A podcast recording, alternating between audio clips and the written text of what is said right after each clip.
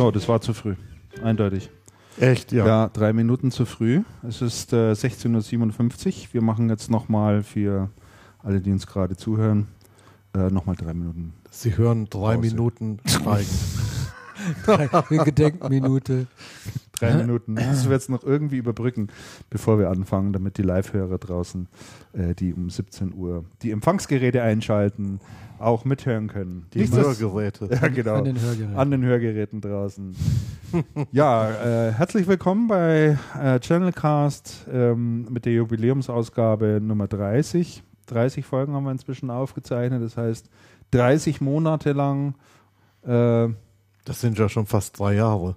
ja, 36, Fast. ne? 36, aber ich glaube, wir haben keinen Monat ausgelassen, oder haben wir mal Pause gemacht irgendwann? Wir haben einmal im Sommer eine Pause gemacht, im ersten Im Jahr. ersten Jahr haben wir es nicht Im ersten Jahr haben wir geschafft, eine Sommerpause gemacht. aber diesen August haben wir es tatsächlich mal zustande bekommen. Yes. Äh, wenn Damian er fast ist zurück vorbei aus ist. dem Urlaub und sitzt äh, braun gebrannt gegenüber. Ja, guten Tag. Und, Fährst du äh, demnächst wieder in den Oder Urlaub? Buongiorno.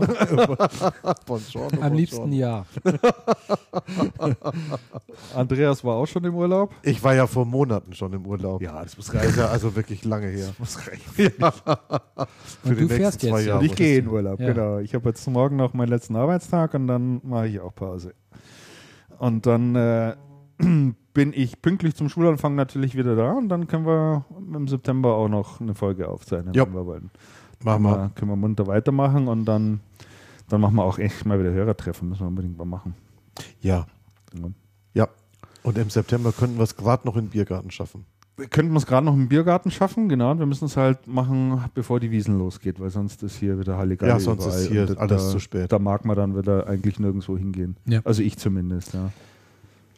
Heißt ja nichts, wer im Blaukat, der im Februar schon auf Das, Facebook das erste nach Mal auf die Festwiesen geht. Ja, ja, schon die ersten Tische reserviert hat und sich beschwert hat, dass das alles so lang dauert und so und dass das so teuer ist und äh, dass man auf eine Reservierung ewig warten muss. Ich habe ihm dann zurückgeschrieben und gesagt, wer so viel Geld ausgibt für einen Tisch, der hat auch ein Recht darauf zu warten. Sehr gut. Das ist die Naja. sogenannte Vorfreude. Ja, wahrscheinlich. Aber ich, ich, ich, ich kann der Wiesen ehrlich gesagt mittlerweile so gut wie nichts mehr abgewinnen. Weiß ich nicht. Geht's euch? Geht ihr noch? Ach, ich gehe schon ganz gerne. Ja? Zumindest, also mindestens einmal ja. Mhm. Meistens zweimal. Ich weiß gar nicht, wann ich zum letzten Mal da war. Also ich da auch am Als liebsten. du fest angestellt warst und musstest. Ja, so ungefähr. Ich glaube schon. Ja. Also auf den schon- Mitarbeiterwiesen. Ja, genau. Ja. Eine, eine, eine Bier- und eine Händelmarke und los geht's. ja, so ungefähr. Ja. Na, ich mache da einen großen Bogen rum. Ja. Zum Wohl. Ja, Wir trinken mal. Salute. Die Herren. Versuchen mal, dass wir unseren Kastenclub Mate langsam leer kriegen. Mhm. Ja, Flaschen haben wir noch? Vier. Vier im Kasten, aber ein paar im Kühlschrank. Hm. Ich glaube, vier noch im Kühlschrank. Schaffen wir heute natürlich nicht. Ach. Nein. Glaube ich, oder? Also eigentlich hätten wir doch heute gar, kein, gar keine Sendung machen müssen, oder? Nee. Ist ja nichts passiert. Nee. Also zumindest so aus meiner Wahrnehmung. Richtig?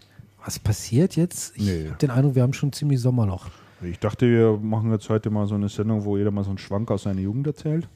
Ja. Genau, und dann sind wir ja schon fast durch. Dass die Hörer uns auch mal ein bisschen näher kennenlernen. so von der anderen Seite. Genau. Von unserer privaten Seite. Aha. Ja, machen so. Muss das sein? Wir lassen die mal alle rein in unser Privatleben. Ja, Ja, das ist doch mal eine Idee, oder? das wäre eine super Idee. Ja, Aber du hast recht, Damian. Also ähm, in, der, in der Tat ist es so. Äh, es ist relativ, relativ ruhig zurzeit und äh, kommen ja teilweise auch ganz abstruse, abstruse Meldungen hier auf. Da kommen wir aber später noch dazu. Aber alleine, wenn wir uns mal den Bereich hier Personalien anschauen, ah, ja. merkt man halt schon, Ja. es ist A Sommer und B mitten im Quartal. Ja, ja.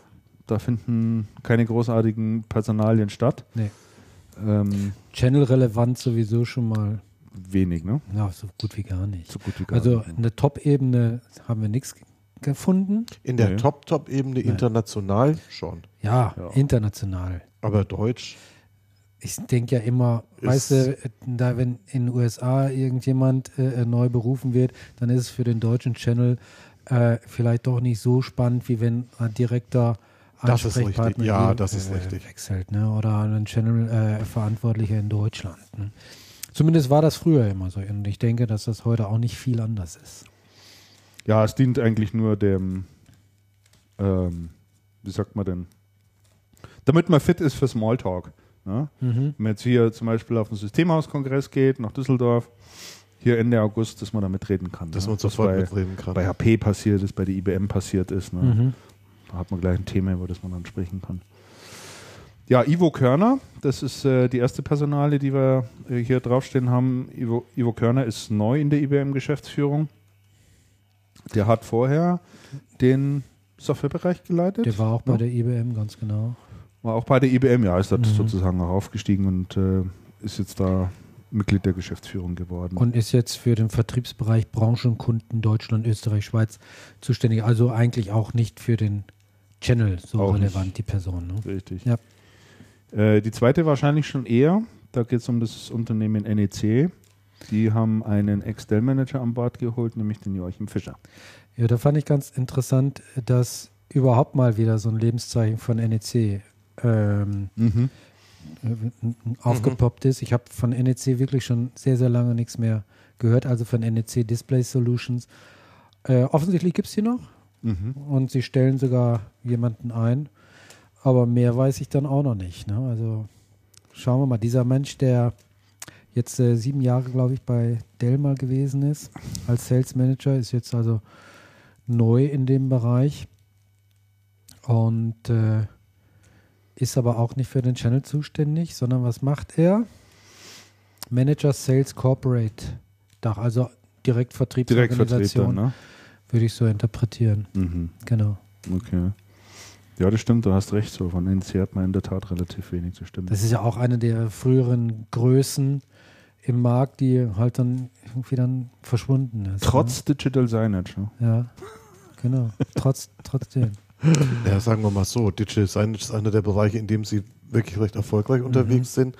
Aber der Markt, der, der Markt ist halt begrenzt groß. Ja. Bei 500 ähm, Millionen oder was. Und das ist halt nicht ein Milliardenmarkt, wie der, wie der breite Displaymarkt gewesen ist. Ja, insgesamt, jetzt, äh, wo, wo das du sagst, wenn man mal überlegt, so dieser ganze Projektoren- und Beamer-Hersteller, Segment, da hört man eigentlich insgesamt relativ wenig. Ich meine, so Firmen wie Infocus und äh, was gab es da noch früher?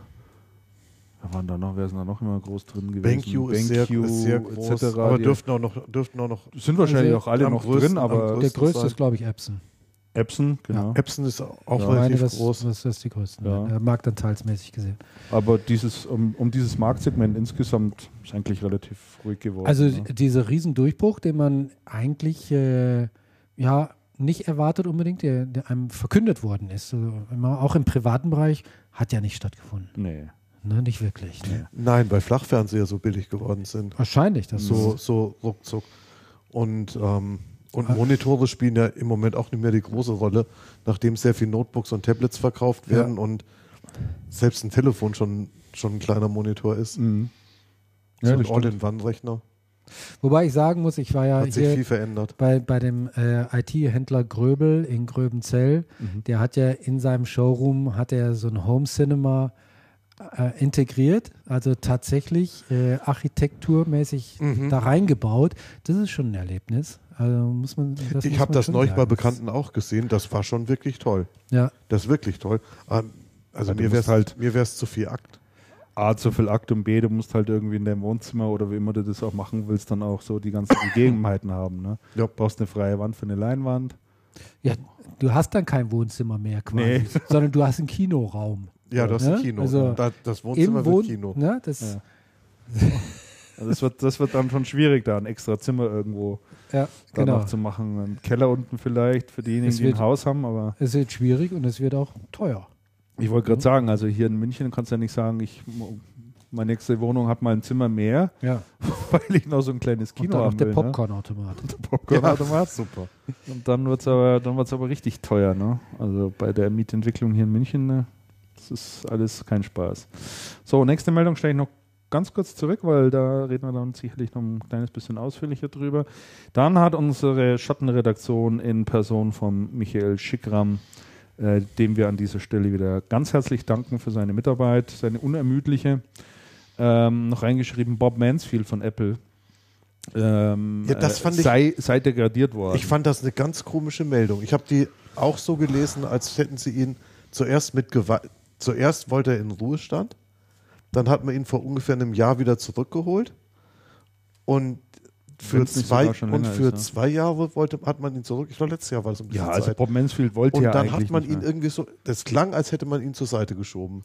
Nee, der Bob Mansfield ist ja nur ähm, sozusagen auf persönlichen Bitte von Tim Cook hin nochmal zurückgekommen. Von, von Jobs aus dem Jenseits. Ja, sozusagen. ne? äh, nochmal noch mal zurückgekommen, weil halt einige wichtige äh, Hardware-Sachen anstanden. Bob Mansfield war ja da für die komplette Hardware und so weiter zuständig. Ich denke mal, dass er auch äh, sehr intensiv an dem äh, neuen Mac Pro mitgearbeitet hat. Völlig neuer Formfaktor, völlig neues Konzept. Und äh, dieses Projekt ist jetzt sozusagen auch ein Stück weit zu Ende. Und Bob Mansfield hat damals schon gesagt, äh, er tritt dann auch gerne wieder zurück sozusagen und äh, macht den Weg frei. Insofern weiß ich nicht, ob man da jetzt wirklich von, von Degradieren sprechen kann, ähm, sondern Bob Mansfield hat ja gesagt, also er kommt da nochmal punktuell dazu, aber ähm, will da auch nicht dauerhaft wieder äh, so richtig einsteigen. Aber er ist auch in dem Unternehmen Ja. und macht da, glaube ich, so Sonderprojekte. Ne? Und da gibt es ja sicherlich einige. Apple kauft ja relativ viel an Technologie auch zu. Auch in den letzten Monaten gab es immer wieder so kleinere Übernahmen von Technologieunternehmen und äh, da weiß man aber nie, ob was daraus wird oder nicht. Also das kriegt man Richtig. bei denen immer nie mit. Anders als bei anderen Unternehmen, wo dann die Technologie tatsächlich mal in Produkte einfließt, aber entweder kaufen sie teilweise auf, um die vom Markt verschwinden zu lassen, oder sie haben warten, bis es äh, richtig ausgereift ist und, und machen dann irgendwas, aber die haben in vielen Bereichen, sei es äh, Finger, Fingerscanning oder was weiß ich, in allen möglichen Sachen schon, schon zugekauft. Ne? Das Siri war ja auch ein Zukauf. Siri war auch ein Zukauf, ja. Da Und von dem hat man dann wieder was mitgekriegt. Da Sogar, hat man unterm, was mitbekommen. sogar unterm selben Namen. ja, unter dem Das selben hieß Namen. vorher auch. Richtig. Siri. Und vielleicht geht es da auch noch weiter voran. Apple ist ja derzeit sehr bemüht mit äh, der neuen Betriebssystemversion fürs, fürs iPhone, also iOS 7, was ja jetzt dann im Herbst äh, vorgestellt wird. Ähm, da haben Cook ja auch im vergangenen Jahr schon angekündigt, dass sie da jetzt sehr stark in den Automobilbereich rein wollen und sind Mhm. da auch mit vielen Herstellern im Gespräch. Ähm, da bin ich mal ganz gespannt, ob sich das da in irgendeiner Form, ob die da tatsächlich Zugang finden, weil ich glaube, gerade diese Automobilbranche, wenn ich da an, an die Themen denke, Navi, Radio etc., Entertainment, was da alles drin gibt, scheint mir auch sehr geschlossene Systeme zu sein und ich weiß nicht, ob die so den großen Bock haben, da sich zu öffnen, Oh, weil da wird ja ein Schweinegeld damit verdient. Ne? also was ich, äh, was ich gelesen habe, und zwar in der Automotorsport war es, glaube ich, äh, da war genau das Thema, die Automobilhersteller und ihre Beziehung zu Apple. Die ist ja alles andere als von Seiten, also der Automobilhersteller, als euphorisch. Die sagen, Apple sei super schwierig, Ja. äh, äh, super arrogant, äh, zu Zugeständnissen und so weiter und so fort. Also Überhaupt kaum bereit, bereit. Und äh, die Wir sind Kommunikation, Ja, die Kommunikation mit ihnen würde sich sehr, sehr schwierig gestalten. Und das sagt nicht irgend so, so eine Pissbude, sondern das sagen durchaus die renommierten Ja. Brand-Hersteller, die mit Also notgedrungen sozusagen, Tata hat es nicht gesagt. mit äh, notgedrungen mit, mit, mit Apple reden. Also Ja. Ja, also Google ist ja da viel offener. Ne? Also Google und, und IBM haben ja zusammen, glaube ich, mit dem Volkswagen-Konzern oder wie auch immer, sind die da sehr stark im Gespräch. Mhm. Google ist ja mit BMW schon ziemlich stark verbandelt. Mhm. Sind ja schon ein paar Dienste teilweise integriert. Äh, gut, das ist natürlich ein völlig anderer Ansatz, den Google Absolut. da prinzipiell fährt. Ne? Absolut.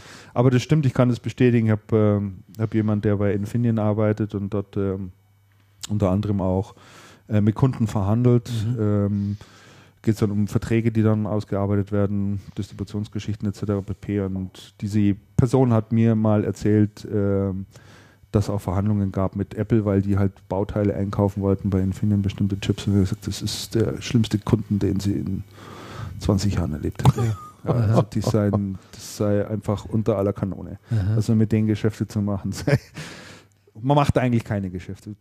Also das, die, das hat die, Intel die, ja damals auch nicht gemacht. Die, diskutieren da gar nicht lang, sondern legen ihre Forderungen auf den Tisch und na, also da muss man starke Die Nerven müssen da schon, schon knallhart sein. Insofern eine Position sich das da. Wobei ich habe am letzten Wochenende einen Ex-Kollegen getroffen, den Markus Beresewski, war früher Chefredakteur Information Week, ist heute beim Springer Wissenschaftsverlag. Mhm. Und die haben eine Sparte, da, da arbeitet er, die sind spezialisiert auf Automobilbranche. Die machen große Publishing-Projekte mit, Auto, mit Autoherstellern, auch wenn es so um Dinge in der Forschung und Entwicklung geht. Und der sagt, eins der Probleme, was die Autoindustrie heute mit der IT hat, ist, die Produktzyklen ähm, und die Entwicklungszyklen sind viel, viel länger als in der IT. Das heißt, eine Autoentwicklung ähm, läuft ab über fast sieben Jahre. Mhm. Und wer weiß in der IT, also heute legt die, legt die Daimler, was weiß ich, fest, wie die S-Klasse in sieben Jahren aussieht. Ja, ja. Und wer weiß denn heute in der IT-Industrie, was bei uns in sieben Jahren der Fall ist? Das heißt, das sind Zyklen, die nicht so wirklich zueinander passen. Ja. Und deswegen tut man sich da sehr, sehr schwer, aufeinander zuzugehen mhm. und, da, mhm. und da wirklich miteinander in die Diskussion Ja, man könnte zumindest aber mal teilweise Schnittstellen schaffen, damit man da es wieder, wäre wieder Sensation, zu den Es wäre hat, ne? sensationell. Ne? Ich denke mir das bei meinem Navi jedes Mal. Das Navi in meinem Auto ist schön, aber ich denke mir dann, das Navi auf meinem Telefon ist besser, das sind Google Maps. Das ist was total Einfaches. Ich gebe da ein, ich suche irgendeine Firma mhm. und dann führt der mich dahin. Und im Navi muss ich nach der Firma, wo sitzen die und es ist doch sehr umständlich. Und dann sind die Karten wieder veraltet und es ist wirklich grauenhaft. Da gibt es doch deutlich bessere Lösungen. Mhm. Ja, sicherlich gibt es bessere Lösungen, auch, auch was jetzt Aber das Informationen anbelangt. Ja, ja, Verkehr ja, ja, etc. pp. funktioniert ja auch irgendwie halt alles vorne und hinten nicht. Aber, Aber da Verkehrsfunk ich, grauenhaft. Ja, oh. da habe ich nachher aber noch einen ähm, Pick zu dem Thema. ähm, aber das, äh, das stimmt, ja. Ich war unlängst äh, im Biergarten und äh, im Franziskanergarten und saß dort, äh, neben mir saß einer, der, ich kannte den nicht, mit einem Kollegen offensichtlich und die haben über die Arbeit gesprochen und die waren wohl beide offensichtlich bei irgendeinem Zulieferbetrieb für die Automobilindustrie ja. Tätig und dort in einem Bereich, wo es viel um Elektronik geht. Ähm, und ich bin da unfreiwillig dann zum Zuhörer sozusagen gewor geworden. Äh, und die haben da ein Thema sehr stark äh, äh, diskutiert und da ging es darum, äh, Internet in den Fahrzeugen. Also da mhm. haben die schon erzählt, was da Audi gerade macht, etc. pp. Wahrscheinlich hätte ich das gar nicht hören dürfen, aber da haben wir mal gemerkt, oder da kam mir so die Erkenntnis, ich glaube, das ist so der nächste große heiße Scheiß, dass, dass diese ganzen Autos irgendwie miteinander vernetzt werden. Und mhm. da kannst du natürlich ja, noch etliche kommt, Dienste dann dir vorstellen, die ja, interessant sind in ja. irgendeiner Form. Ne? Kann man wahrscheinlich schon einiges so machen. Naja, warten wir es mal ab. Ähm, dann hat äh, der Schicke noch reingeschrieben, der nächste Ex-Avato-Mitarbeiter jetzt bei Also. Wieso der nächste? Wieso der nächste? Ähm, Matthias, Ex-Avato-Mitarbeiter. Matthias Lorz. Ah, ja, richtig. Ah, ja, richtig. Ja, Ex-Avato, ja, jetzt Geschäftsführer-Service. Ja, richtig. Genau, und das ist nämlich im, ähm, im Bereich Microsoft. Genau. Da war ja die ähm, Jenny Weber Abteilungsleiterin. Die ist oh, schon eine ganze Zeit raus. Mhm. Und sie haben jetzt den, und sie haben jetzt den Nachfolger, der hat jetzt angefangen, Gregor Primus von, mhm. ähm, von der Avato. Äh, interessant, die Avato arbeitet ja sehr eng mit Microsoft zusammen. Mhm. Und der ja, äh, Gregor. Primus war auch für Microsoft, ähm, für den Consumer-Bereich bei Avato zuständig. Also das heißt, sie haben da einen Menschen, der erheblich erfahren im Thema Microsoft ist und der natürlich auch die Dienstleistungserfahrung hat im ähm, ja. gab ja im vergangenen Jahr ja die große Personalie eines ehemaligen Microsoft-Geschäftsführers, der dann der nach Amerika ist. Avato-Chef ist. Und dann das Mobile-Segment da drüben äh, oder bei Microsoft geleitet, geleitet, hat, der Achim Berg, an der äh, dann mit ihm gegangen wird ist. Ne? Auf, äh, übrigens in den neuen Manager-Magazin, das morgen auf den Markt kommt, heute war schon eine Vorab-Ankündigung und ist auch auf dem Manager-Magazin Homepage schon mal angekündigt ein Interview sein. Ach, Aha. Interview mit, mit Achim? Mit Achim, äh, mit Achim Berg. Also da bin ich schon mal ganz gespannt. Was er da so zu erzählen Kaufst du hat. dir das noch oder hast du es abonniert? Das Manager-Magazin Ja. habe ich abonniert. Genau. Aber die hatten heute schon mal so eine Vorab-Ankündigung äh, rausgeschickt und äh, ja, er will jetzt Avato schon auch ein bisschen umbauen. Naja, dafür werden sie ihn geholt haben, denke ja, ich doch. Denke ich auch. So, und die äh, letzte Personale, die wir hier draufstehen haben, betrifft HP. Ähm, dort ist äh, Dave Donatelli ähm, kurz nach der oder unmittelbar nach Bekanntgabe der Geschäftszahlen Zur Bekanntgabe der Geschäftszahlen. oder parallel zur Bekanntgabe der Geschäftszahlen fürs dritte Quartal ähm, äh, entfernt worden. Er hat jetzt eine andere Aufgabe bei HP, aber ist seines Amtes enthoben worden dort als Chef der HP Enterprise Group und macht Platz für Bill. Oh, wie spricht man das jetzt? Das weiß ich auch nicht. spricht Fecht? man Fedi, Fechti, Fedi, Fech- Fe- ich keine Ahnung. Schreibt sich jedenfalls V-E-G-H-T-E. Äh, ich habe von dem noch nie was gehört. Der wird jedenfalls. Den hatten wir schon mehrfach im Channelcast, Christian. Ich bin Den entsetzt. Bill? Yes, der kam von Microsoft und wurde COO.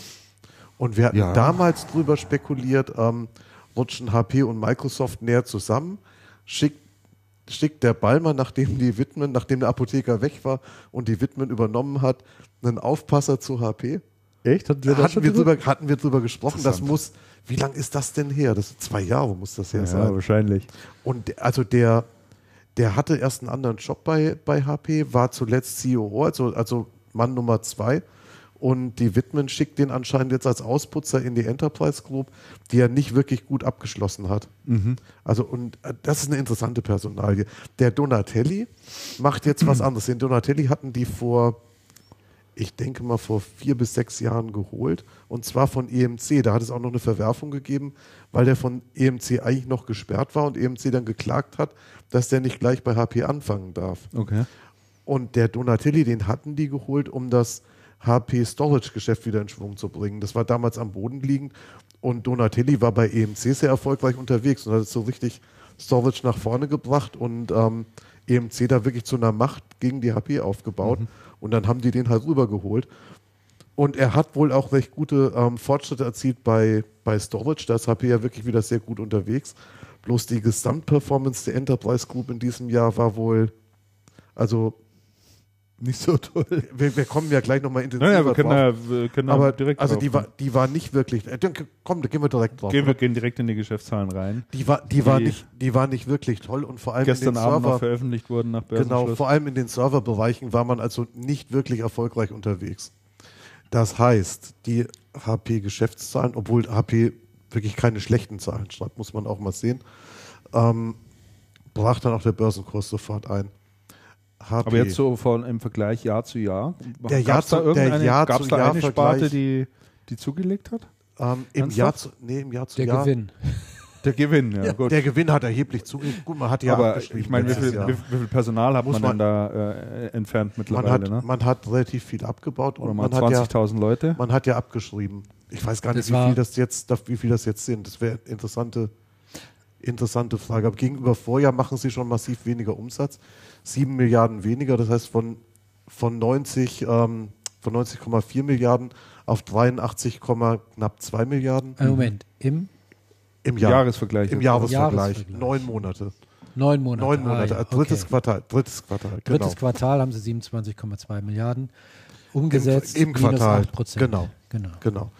Und sie sind auf einem Gewinn in den neun Monaten von 3,7 Milliarden und in dem einen Quartal sind sie auf ähm, 1,4. einem Nettogewinn von ein, knapp 1,4 Milliarden, was ähm, meines Erachtens gar nicht so schlecht aussieht. Mhm. Den Gewinn haben sie schon, schon heftig gesteigert, auch gegenüber dem ähm, zweiten Quartal. Da waren sie bei 1, bei einer Milliarde. In den Bereichen ist das ganz interessant. Ähm, jetzt muss ich hier mal in den Zahlen runterblättern. Das ist ja doch recht, ähm, recht umfangreich. Ähm, interessant ist, bei im Quartalsvergleich, also vom zweiten auf das dritte Quartal, sind sie im Bereich Personal Systems, das heißt PCs, Notebooks, ähm, leicht gewachsen, was ich recht beachtlich finde. Allerdings auf Kosten des Gewinns, der ist leicht zurückgegangen. Das heißt, man hat stärker über den Preis verkauft. Ähm, bei Printing ist das Geschäft stagniert. Das liegt vor allem an Supplies. Supplies-Geschäft war rückläufig, ähm, Hardware-Geschäft hat etwas zugelegt, dürfte im Trend auch weiter zulegen, weil da neue Produkte gekommen sind. Und da gab es lange Zeit keine neuen Produkte. Ähm, das Geschäft war negativ bei der Enterprise Group und bei der Enterprise Group ähm, war auch der Gewinn leicht rückläufig und da war es vor allem auch das Servergeschäft, also das, das ähm, Geschäft mit Standardservern. Mhm. Ähm, und was bei Ihnen, was bei Ihnen anscheinend ein heftiges Problem ist, ist der ganze Bereich Services. Und zwar sowohl ähm, Technology Services, die bei der Enter Enterprise Group mitlaufen, als auch die Enterprise Services, die ähm, eine ganz verheerende Profitabilitätssituation haben. Die Enterprise Services, da macht man einen Umsatz von ähm, 5,8 Milliarden bei einer Profitabilität von nicht ganz 200 Millionen, was eine völlig absurde Situation ist in einem Servicebereich, der zum Beispiel bei einer IBM vergleichbar ja mhm. hochprofitabel ja, ist. Ja. Also da musst du sagen, Vierti Gott, da ist im Service absolut der Wurm drin. Das ist doch auch der Bereich, wo sie eigentlich immer hin wollten. Ne? Und äh, yes, yes, immer, yes. immer auf, auf das IBM-Geschäft, auf das gute gestartet hat. Ne? Oh aber, abso oh, aber absolut. Ja. Ich habe mal ein bisschen versucht zu recherchieren, woran das eigentlich liegt. Mhm. Und es scheint so zu sein, dass mehrere Effekte zusammenkommen. Der eine Effekt ist, ähm, Outsourcing ist kein Trend mehr. Da hatte man ja vor Jahren wirklich sehr stark profitiert und riesen Deals reingeholt. Ja, da geht viel zurück jetzt. Da geht viel zurück, da wird sehr viel wieder, wieder ingesourced. Hm. Und dann muss es beim Service ein generelles Problem geben, was sehr alt ist und was auf die Ära Mark Hurt zurückgeht.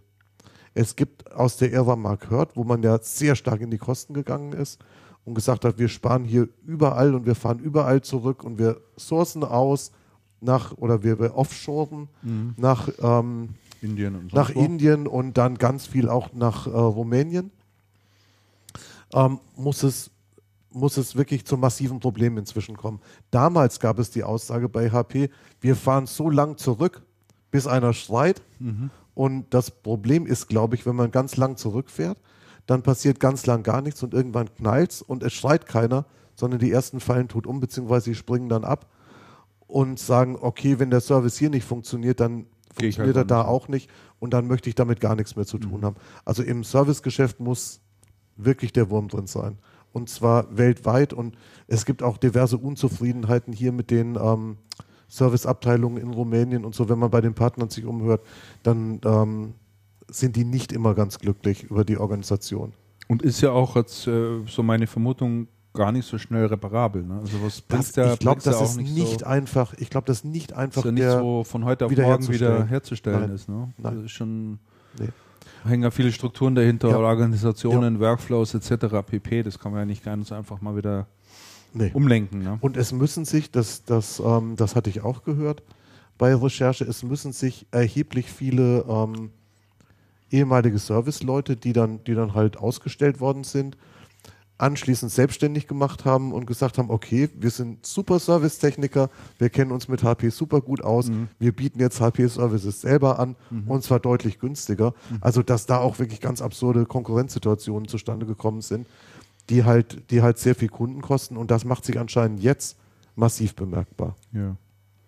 Also was ich interessant fand jetzt äh, im Zusammenhang mit der Veröffentlichung der Quartalszahlen war die Aussage von der HP-Chefin, dass sie jetzt auch wieder strategische Zukäufe äh, konkret ins Auge fasst. Mhm. Äh, Reuters hat jetzt auch eine Zahl genannt, 1, bis zu 1,5 Milliarden Dollar stünden dazu, mhm. dazu zur Verfügung.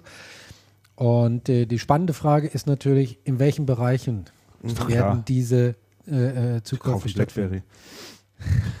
Sensationell. BlackBerry ja, vielleicht nicht, aber ich könnte mir durchaus vorstellen, äh, in, in, in, dem Smartphone-Bereich. Ja dass sie da, dass sie da nochmal äh, ihre Augen offen halten. Oder halt Technologie. Ja. Fände ich, schon, fänd ich mhm. schon auch interessant. Und was ja bei der Donatelli-Personalie auch gesagt wurde, ist, Donatelli soll sich ja mit Venture Capitalists zusammen umgucken, ja. was für Technologiefirmen ähm, verfügbar sind. Richtig. Und da geht es aber dann, klar, weil Donatelli kommt ja aus dem Enterprise-Bereich, mhm. da geht es dann in Richtung ähm, so Dinge wie Moonshot und so, das sind ja so Virtualisierungstechnologien und ich denke, da ist bei HP auch noch einiges, einige Felder, die die wirklich gut besetzen können. wo die nicht Naja, sie will halt damit schon aufgestellt ihr sind. Versprechen auch einlösen, das sie abgegeben hat, dass sie gesagt hat, ähm, äh, dass äh, äh, Invent, was in ihrem Logo drin steht, Mhm. wieder eine bedeutendere Rolle bekommen Mhm. soll. Also, dass man, da haben wir uns ja da früher schon oft drüber unterhalten, dass diese ehemalige oder f- von mir oft lange Zeit wahrgenommene Ingenieurskompanie Ja. selber wieder vernünftige Technologie bringt Mhm. unter eigenem Namen und dort einfach wieder ein bisschen die Pace auch anführt. Ja. Im Moment Ja. hat man ja so, ist ja alles eigentlich MeToo. Ist ja jetzt nichts, also mir würde jetzt so spontan relativ wenig aus dem HP-Umfeld, gut, ich bin jetzt ein kleiner End Endkunde, ich kann jetzt das Enterprise-Geschäft nicht genau Na, Im Enterprise sind sie, sind sie zum Teil sehr innovativ unterwegs, aber im, im, äh, im Client-Geschäft hat man Nicht, schon, ne? schon den Anschluss verloren Ja, gehabt ja. Und, und rudert kräftig hinterher, um, um dann wirklich wieder nachzukommen. ja. Also ja. Also ich denke schon, dass man da halt noch so ein, so ein paar Sachen braucht, die so eine Cash-Cow sind, also wo halt die sich auch gut verkaufen lassen. Ja. Und da könnte ich mir so im, im Mobile-Smartphone-Umfeld durchaus was vorstellen. Ich meine, da haben sie eh Handlungsbedarf. Ja. Also da könnte Im, das schon im Enterprise gibt es auch interessante, interessante Felder zu besetzen, denke ich schon. Also aus der Krise sind sie jedenfalls noch lange nicht, habe ich den Eindruck, oder? Wie seht ihr das? Nein, also äh, kaum ein äh, äh, Geschäftssegment, was äh, Wachstum darstellt äh, momentan. Und äh, kein Wachstum, ich meine, das kann ja keine Zukunftsperspektive sein. Der Gewinn ist mit 1,4 Milliarden natürlich immer noch recht ansehnlich. Mhm. Äh, aber trotzdem, so ein Unternehmen muss wachsen, wobei ich jetzt auch die Reaktion der Börse schon wieder ein bisschen überzogen finde, Ja. dass sie so abgestraft äh, werden, weil äh, äh, Wittmann hatte ja angekündigt, hatte ja schon vor Monaten angekündigt, es wird noch eine Weile dauern, Dauern, bis, ja. Bis, äh, bis HP wieder wachsen wird. Ich glaube, sie hat von, wovon hat sie 2016 oder so, hatte sie Das gesprochen. ist ein Ja. fünf Jetzt bringen sie ein Quartal, Erhard auch- auch Ne? Und sofort geht es hier 13 Prozent, knüppeln sie wieder die HP-Aktie runter. Also so sind die Börsen, aber äh, da sollte man sich vielleicht schon wieder überlegen, ob man da nicht schon wieder einsteigen sollte. Also, Du, die HP-Aktie steht im Moment sensationell günstig, muss man sagen. ich meine, das ist immer noch ein Kursgewinnverhältnis von, von, von sieben oder sowas oder äh, ziemlich günstig. Die geben auch eine schöne Dividende raus, immer noch nach wie vor. Und da ist noch jede Menge Potenzial nach oben. Ich hatte es vor zwei Sendungen, glaube ich, schon mal gesagt, dass ich denke, dass da HP, die HP-Aktie ist brutal unterbewertet. Und da ist, wer ein bisschen Geld übrig hat, kann da noch Kann er noch mal investieren. investieren. Ja, also ist kein großes Risiko. Glaube ich nicht. eigentlich, ja. Glaube ich nicht. wahrscheinlich. Aber trotzdem muss dann natürlich auch was passieren. Auch äh, so ein Unternehmen kann nicht Quartal für Quartal immer nur Rückgänge ausweisen, weil dann hat jeder, ähm, jeder, jeder Anleger mal die Nase voll und sagt, ne, also jetzt suche ich mir dann doch wieder was anderes. Ne? Mhm. Naja, schauen wir mal. Und deshalb denke ich auch, wird es halt äh, jetzt ganz äh, wichtig sein, wenn, wenn HP zukauft, dass sie dann auch sehr klug und sehr klug und strategisch dann auch Ja, zukaufen. Könntet ihr Ja, euch ja, vorstellen, absolut. dass die mit, mit irgendeinem ganzen oh, großen anderen. PC-Hersteller merchen oder übernehmen ich oder ähnliches, so wie so eine Art Compact-Deal? Also kann ich mir nicht vorstellen und ich, und ich kann auch sagen, warum. Es würde das, was die, was die Frau Wittmann gerade versucht hat, in mühsamer Kleinarbeit hinzustellen. Nicht unterstützen. Ne? Es wäre absolut, es wäre absolut kontraproduktiv. Man hat gerade die Printing und die, und die PC-Division zusammengeschoben und da knirscht das ja auch noch. Da hat sich ja auch lang noch nicht alles gefunden, was da, was sich hätte finden sollen oder was, also da ist ja noch keine Ruhe drin und das ist ja noch nicht wieder Geschäft wie, wie gehabt und dann richtig volle Pulle raus. Da ist man noch mit vielen Dingen beschäftigt. Und wenn man jetzt, wenn da die erste Ruhe reinkommt, nochmal so eine Riesenorganisation da reinmercht, das ist ja komplett kontraproduktiv. Also das sehe ich. Na gut, das aber auf der anderen Seite, wenn jetzt, wenn jetzt sagen wir mal nur so kleinere Technologiefirmen zugekauft werden, das dauert dann auch eine ganze Weile, bis du das dann wirklich ernsthaft am Start hast, in die Produkte eingeflossen ist, etc. pp. Also da Das vergehen ja auch gerne mal noch Nein, zwei das, ist, Jahre. dann, das ne? ist völlig richtig. Und worauf wir ja auch noch warten, ist, ähm, dass, die, dass die Geschichten von Autonom, Autonomy hieß Ja. das, Autonomy, ne? Autonomy, ja. Mhm. die zugekauft sind, im großen Stil in die Produkte einfließen. In einzelnen Produkten ist das schon, also in so Backup-Software, wo dann die Backups vernünftig suchbar sind und so. Ja. Aber im großen Stil steht das auch noch aus. Also Mhm. das gibt es noch nicht. Und da ist ja, da- das kommt irgendwann, das- wird, das wird kommen, aber da ist man noch nicht. Und ich glaube, da sind schon noch Schübe zu erwarten. Und letztendlich musst du ja sagen, was machen die denn im Moment?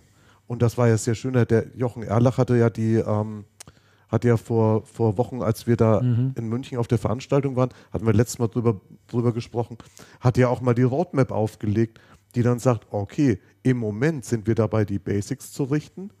Wir denken, dass das dieses Jahr abgeschlossen wird. Und ab nächstes Jahr werden wir uns dann wieder vorausorientieren. Und in so einer großen Organisation die Basics in Ordnung zu bringen, ist nicht ganz trivial. Und jetzt sehen wir ja gerade das Desaster, was die im Servicebereich haben. Und das heißt, äh, zumindest da sind die Basics noch gar nicht in Ordnung. Ja, also ich sehe ich, ich sehe schon auch eher, wie so eine, wie es der Damian auch sagt, eine, eine, eine etwas größere Übernahme in irgendeinem der Geschäftsfelder. Ich glaube, Meinst braucht, du, ja, ich glaube, die brauchen relativ wirklich, schnell. dass die, dass die das schnell. Das, ja, die brauchen, die brauchen irgendwie jetzt mal Erfolge, ne? Man ist im Moment noch Also- heftig dabei, Schulden zurückzuführen.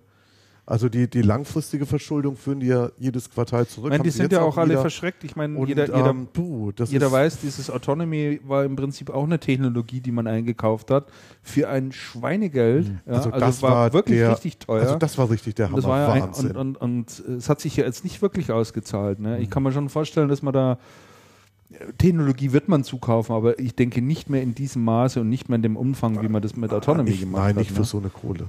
Und wenn du einen PC-Hersteller zukaufst, jetzt mal im Ernst. Na, was PC-Hersteller, hat, glaube ich. was hat ein. PC-Hersteller, was, PC-Hersteller, glaub was eine HP nicht hat? Auch wenn jetzt, auch wenn jetzt der ein oder andere, wenn es noch ein bisschen im PC-Markt weitergeht, der ein oder andere recht günstig hergeht.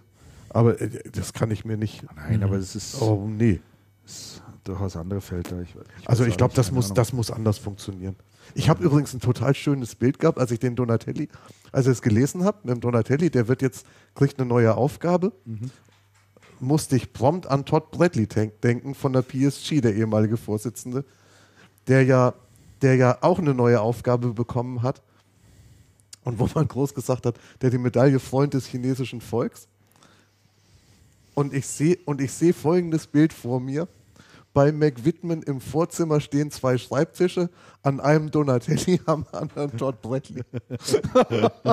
Unter der Aufsicht von Frau Whitman.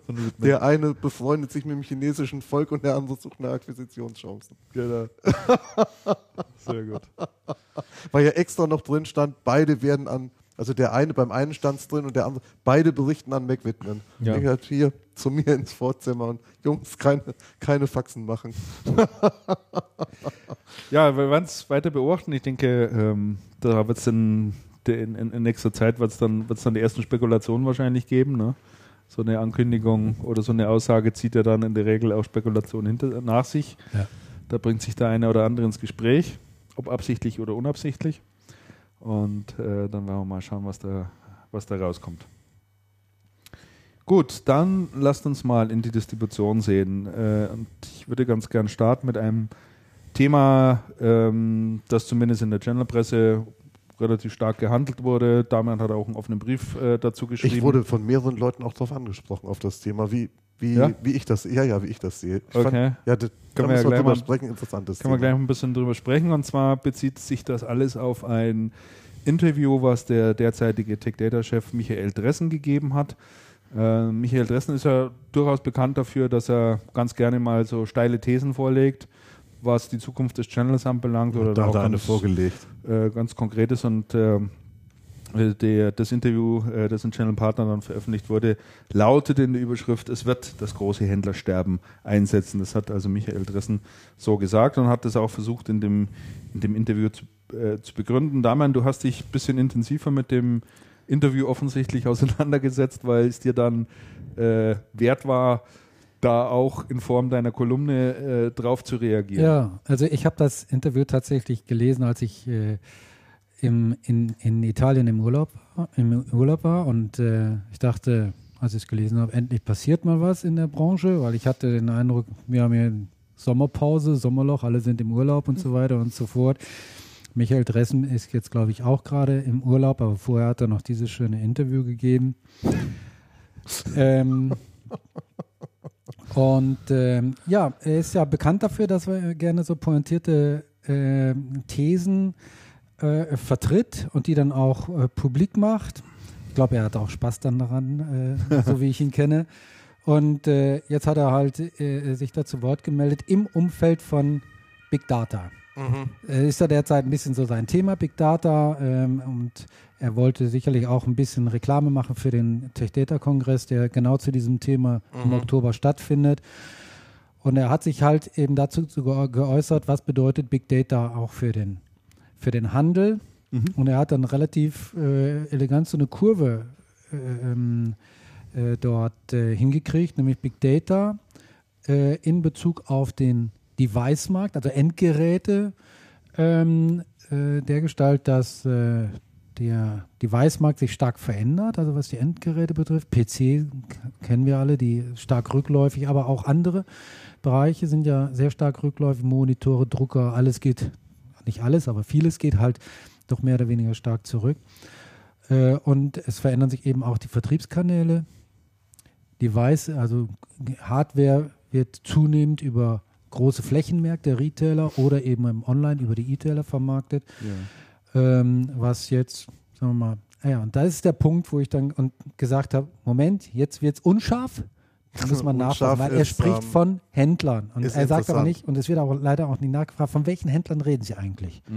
Ja, und äh, interessanterweise, er hat jetzt einfach mal eine Zahl rausgeblasen. Er sagt, nur noch 1000 bis 2000 Händler werden in Zukunft werden zukunftsfähig sein, um das Geschäft in Zukunft zu machen. Aber wovon spricht er eigentlich? Von welchen Händlern? Spricht er wirklich von den Händlern als Kistenschiebern, die halt sozusagen nur Hardware-Business oder auch Software-Business machen, aber nichts anderes als hin und her schieben, An- und Verkauf sozusagen? Ja. Da ist die Situation heute schon sehr äh, dramatisch. Also die Zahl der Händler ist dramatisch zurückgegangen. Und ich sage, wenn Dressen davon spricht, gut, die Situation haben wir eigentlich schon, Schon weil, haben. weil der stationäre Händler klassischer Machart ist ja aus unserem Stadtbild eigentlich mehr oder weniger verschwunden. Da gibt es nicht mehr, lang nicht mehr so viele. Da gibt es nicht mehr viele. Nein. Nee. Sind nicht komplett verschwunden. Tante Emma-Läden im Lebensmittelhandel immer noch ein paar. gibt es immer noch ein paar, aber ja, Ja. musste suchen. Ja. Und so ist es mit diesen Händlern auch. Oder spricht der Händ, äh, spricht Dressen auch von den, wie ähm, Ralf Klenk, der Gründer von Bechtle, gesagt hat, vom handeltreibenden Dienstleister, vom Systemhaus. Und da sage ich, sieht die Situation komplett anders aus. Komplett anders aus, weil ich der Überzeugung bin nach wie vor, dass äh, Systemhaus mit den Kunden, die das Systemhaus adressiert, nämlich große, kleine, mittlere Business-Anwender, hat nach wie vor eine sehr, sehr gute äh, äh, Gegenwart und auch Zukunft, weil äh, es einfach Lösungen und Produkte anbietet, die diese Unternehmen brauchen, um ihr Geschäft heute zu betreiben und auch morgen noch betreiben zu können. Und dort gibt es immer weitere neue Produkte, Lösungen, Software, Hardware, äh, welche dazu führt, äh, diese, äh, die, diese Kundenunternehmen immer effektiver, effizienter zu machen. Und da gibt es ja diesen schönen Spruch von, der- vom Praktiker Baumarkt, es gibt immer was zu tun. Ja? Und so sehe Ja, ich das ja, für absolut. Systemhäuser auch. Es gibt immer was zu tun. Ja, und äh, daher würde ich diese Aussage vom, äh, von Michael Dressen schon stark relativieren wollen und muss sagen, okay, so als pointierte Aussage kann man das mal rausblasen, ja, um auch Aufmerksamkeit äh, zu erzielen. Aber wenn man dann in die in die, in die Analyse reingeht oder in die Feinheiten, dann ergibt sich dort doch schon ein etwas anderes Bild. Absolut, ja. Was ich interessant fand in dem Zusammenhang, er hat in dem Interview das nur gestreift. Nämlich, das ist die Frage, was bedeutet das denn alles für die Distribution?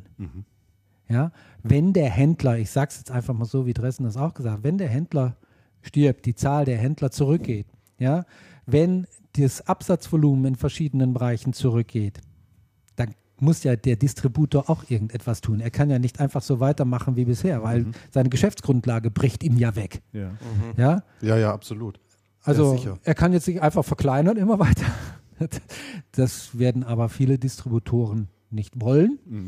Oder er sagt, okay, ich muss neue Geschäftsfelder, neue Märkte, neue Zielgruppen für mich definieren. Und was könnte das sein? Und ich bin der Überzeugung, dass viele große Distributoren sich genau diese Fragen stellen und vielleicht auch schon die ein oder andere Antwort auf diese Fragen haben, diese nur derzeit noch ein bisschen für sich behalten, weil das natürlich auch eine Menge Unruhe äh, provozieren könnte. Ich glaube, dass viele Distributoren sich auch mit der Frage beschäftigen, müssen wir morgen vielleicht auch den Endkunden direkt adressieren. Ja. Wenn uns der Absatzmittler wegbricht, müssen wir dann den Endkunden auf die eine oder andere Weise adressieren. Wie können wir das machen? Das ist ja alles noch im Fluss. Und ich denke, dass in dieser Hinsicht also am weitesten ist. Ja. Ist mir auch gerade eingefallen. Ne? Ja. Gerade durch die Übernahmen, die sie in den letzten zwei Jahren, glaube ich, getätigt haben, das fing mit druckerfachmann.de an und äh, ist jetzt mit, wie heißt es, Cora? Cora. Cora IT äh, weitergegangen. Sie positionieren sich so ein bisschen als Dienstleister für Dienstleister. Sie bringen Dienstleistungen für ihre Kunden aus dem Fachhandel und aus dem Systemhausbereich, die diese weiter verkaufen können an ihre Endkunden, die dann aber von den Also-Mitarbeitern erbracht werden. Aus Also-Sicht hervorragend, geschickter Schachzug. Man hat schon mal ein Bein äh, in der Tür oder wie gesagt, einen Fuß in der Tür Ja. Kennt die Kunden auch und Ja. weiß, was man da so vorfindet. Aus der äh, Sicht des Handels beziehungsweise aus der Sicht des Systemhauses extrem zweischneidiges Schwert. Auf Absolut. der einen Seite kannst du Dienstleistungen anbieten, die du bisher nicht anbieten konntest, weil du einfach die, die Kompetenz nicht hattest im Haus. Auf der anderen Seite holst du natürlich einen potenziellen Wettbewerber mit ins Haus. Du lädst ihn sozusagen ein, deine Kunden kennenzulernen. Und äh, naja, also das Ich kann. glaube ich glaub nicht, dass das darum geht. Ich vermute also ich auch glaub, nicht. Ich glaube nicht, Ich dass das. Ich glaube, ich, ich, ich verstehe das Argument. Mhm. Ich verstehe das Argument. Ich glaube nicht, dass es darum geht. Punkt. ja, ich, ich würde es Wir sogar, haben ja, wir haben ich ja würde gleich die, sogar noch wir haben ja gleich die, wollen. Gro- wir haben ja gleich die Cora-Diskussion auch noch. Ich würde das sogar Auch noch noch begründen offen. wollen. Ich glaube, dass, äh, dass die Angebote und Services, die die also im Moment schafft und geschaffen hat, äh, teilweise schon vorwiegend dazu dient, auch all denjenigen Händlern, die jetzt gerade in dieser Transformationsphase sind, weg Mhm. von dem normalen Handelsgeschäft, so wie sie es bisher äh, gemacht haben und wo ihnen einfach alles wegbricht hinten und sie jetzt Dienstleistungsgeschäft aufbauen müssen. Das ist ja auch nichts, was du jetzt von heute auf morgen kannst. Du hast die Kunden unter Umständen noch nicht, du hast die Skills noch nicht, etc. pp. Da ist vieles. Und da, denke ich, kann die Distribution dir zumindest als Händler im Moment ein Stück weiterhelfen, indem du diese Sachen eben einkaufst und äh, outsourced im Prinzip, ja, also eine fremde Dienstleistung wahrnimmst, aber deinem Kunden in die Rechnung stellst. Solltest aber natürlich schon versuchen, dort möglichst schnell auch eigenes Know-how aufzubauen und, und sich dort fit zu machen. Ich glaube, die ganz großen, sehr professionellen Systemhäuser, die berührt das wahrscheinlich sowieso nicht. Die können das, Klar. die haben das Die- auch schon, schon längst großen- gelernt. Aber es, äh, wenn, wenn, wenn diejenigen Händler, die, hoffe ich, auch mittlerweile aufgewacht sind und erkannt haben, sehr stark erkannt haben, und da habe ich manchmal meinen Zweifel dran, und da will ich vielleicht noch ein paar Worte Ja. dazu erzählen, ja. äh, das auch tatsächlich als Angebot wahrzunehmen und nicht als Konkurrenz. Mhm. Ich glaube, das wäre jetzt im Moment mal der, der, der vernünftige Ansatz, weil das nur als Konkurrenz anzusehen und zu sagen, finde ich alles blöd und ist eine Sauerei und sowieso bringt einen ja nicht Bringt weiter. dich überhaupt Ne, nicht deshalb weiter. Das sagte ich, bringt dich überhaupt nicht weiter. Zwei- deswegen Schwert. sagst du zweischneidig. genau. Und, und, und damit verbunden auch die Debatte, wenn man dann äh, in, in, in die Foren mal reinschaut, äh, da gab es ja dann massenweise Kommentare dann auch dazu und da entbrannte auch eine, eine schon ziemlich heftige Diskussion dann äh, drum.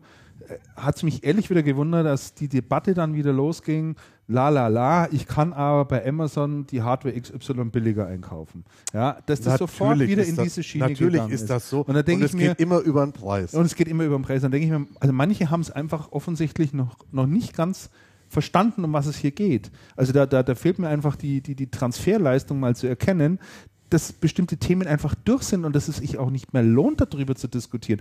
Diese Zeit wird nicht zurückkommen. Nein. Und auch die Hersteller werden da nicht zurückrudern und sagen, so finden wir jetzt alles blöd und Amazon muss jetzt zum muss jetzt mindestens 5 Euro über, über dem EK in der Distribution verkaufen. Das wird nicht stattfinden. Das ist durch. Und, und da gibt es aber offensichtlich, weiß ich, ob es wahnsinnig viele sind, aber ich bin wieder erstaunt über die Stimmen, die dann laut werden und sagen, die Hersteller sind es, die, die den Handel sozusagen äh, kaputt machen. Gut, dass die, Preis, dass die So. Preispolitik der Hersteller natürlich so ist, Das wie sie ist. beschleunigt. Sie beschleunigt es. Die ist so, die war schon immer so. Die wenigsten Hersteller arbeiten sauber. Es gibt welche, die arbeiten sauber. Die meisten tun das nicht, weil ein Quartals. Das ist doch seit wie vielen Jahren bekannt? ja, Seit wie vielen Jahren sind wir in der Branche? Von Anfang an. Im Prinzip ja.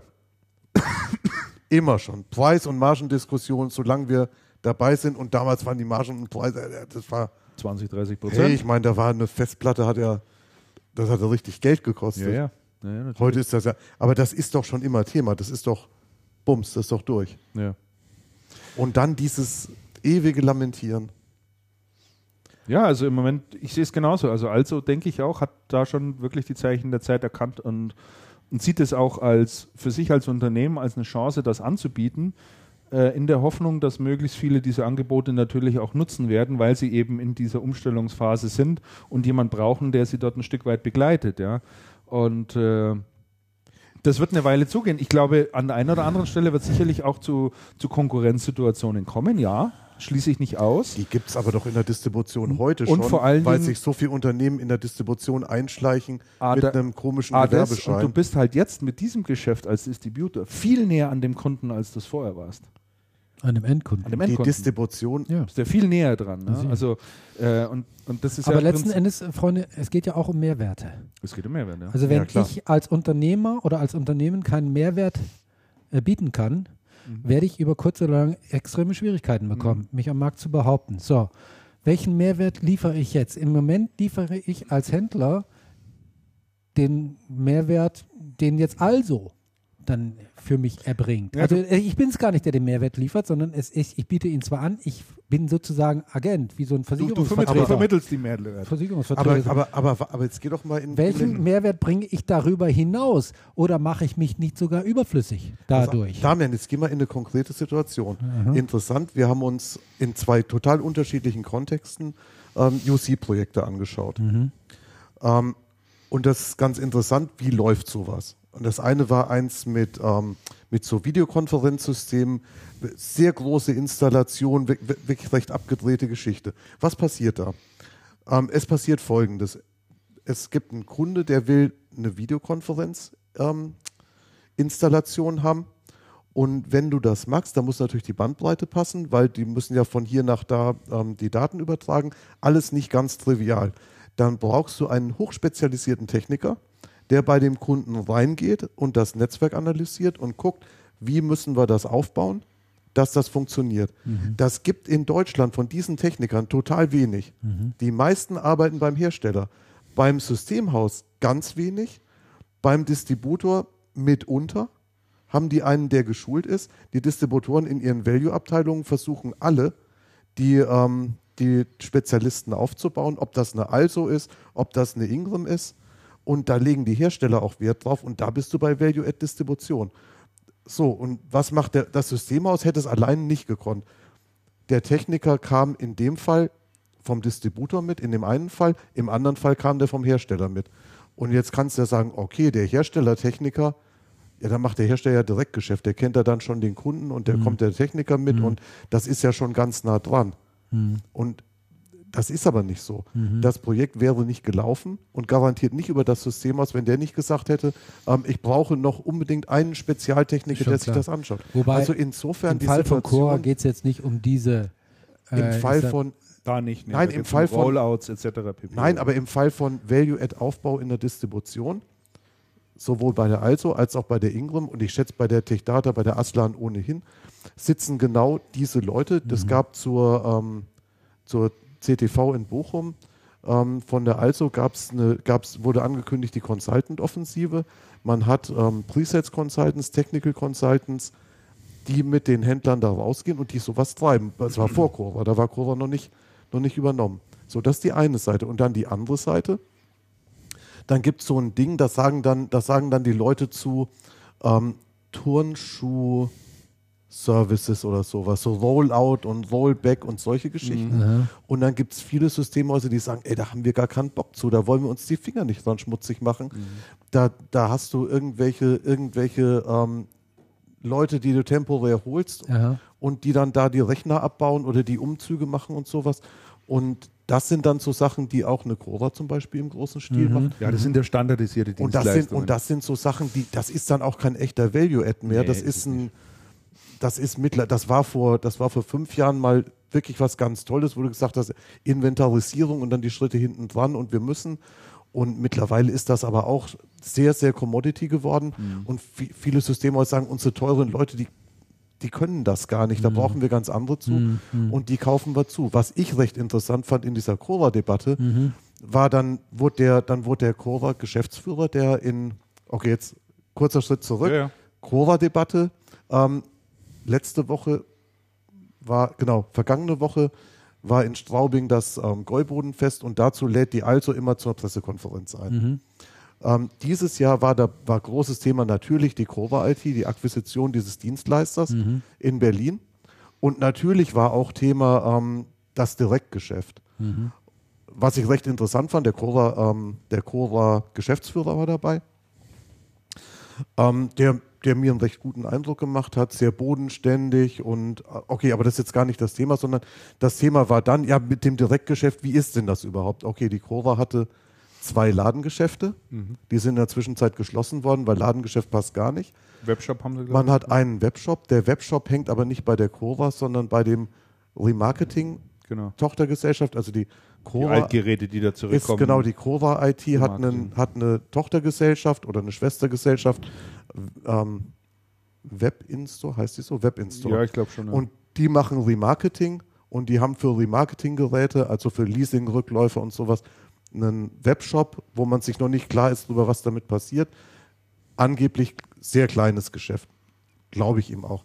Und dann, und dann sagt, und dann sagen die, ja, was macht ihr denn direkt und was macht ihr denn so? Und dann sagt er, meine beiden, meine beiden großen Kunden ist einmal die Bechtle, die bei uns Riesenvolumendienstleistungen kaufen und die T-Systems, für die wir Riesenvolumendienstleistungen kaufen.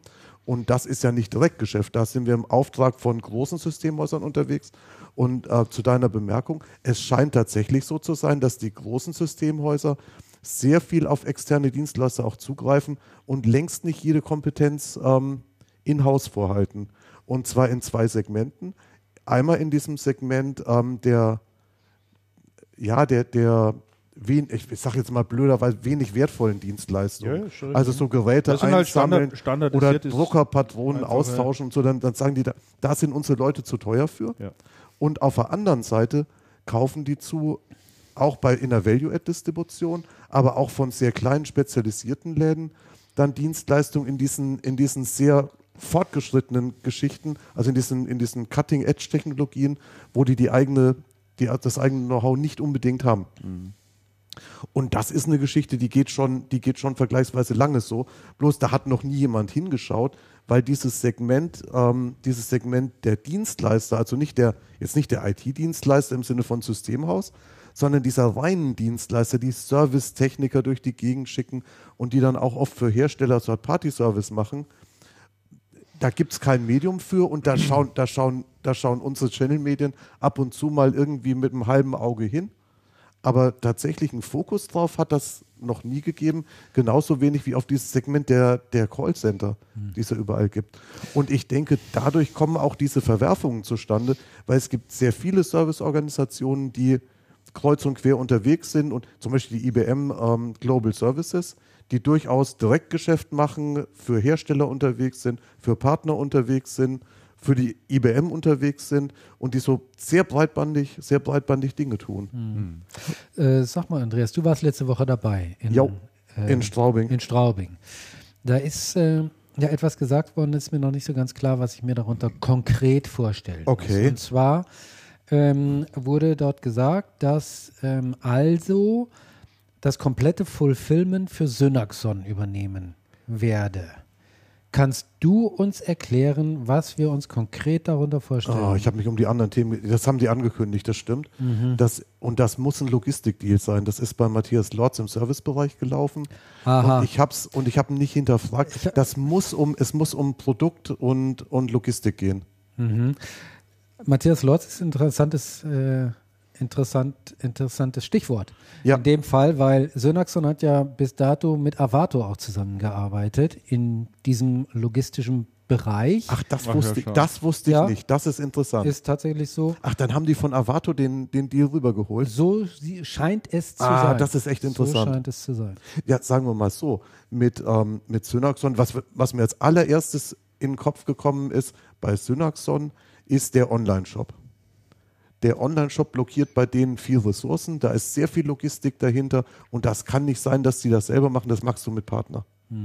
Und das kann sein, dass die es mit, mit, mit Avato angefangen haben und dann nach und dann nach ähm, dann zu Also gewechselt. Also auf der Avato-Seite, ich, ich hatte ein bisschen recherchiert und dann ist es halt eben Ah, genannt sehr worden. Und da war ich bei Avato auf der Seite, da findet man auch Ja. ein paar Informationen dann dazu. Und äh, dort ist es tatsächlich, es dreht sich wohl um Lagerhaltung, Versand, solche logistischen Ja. Geschichten in dem Bereich, zumindest das wurde äh, von Avato bis äh, dato gemacht.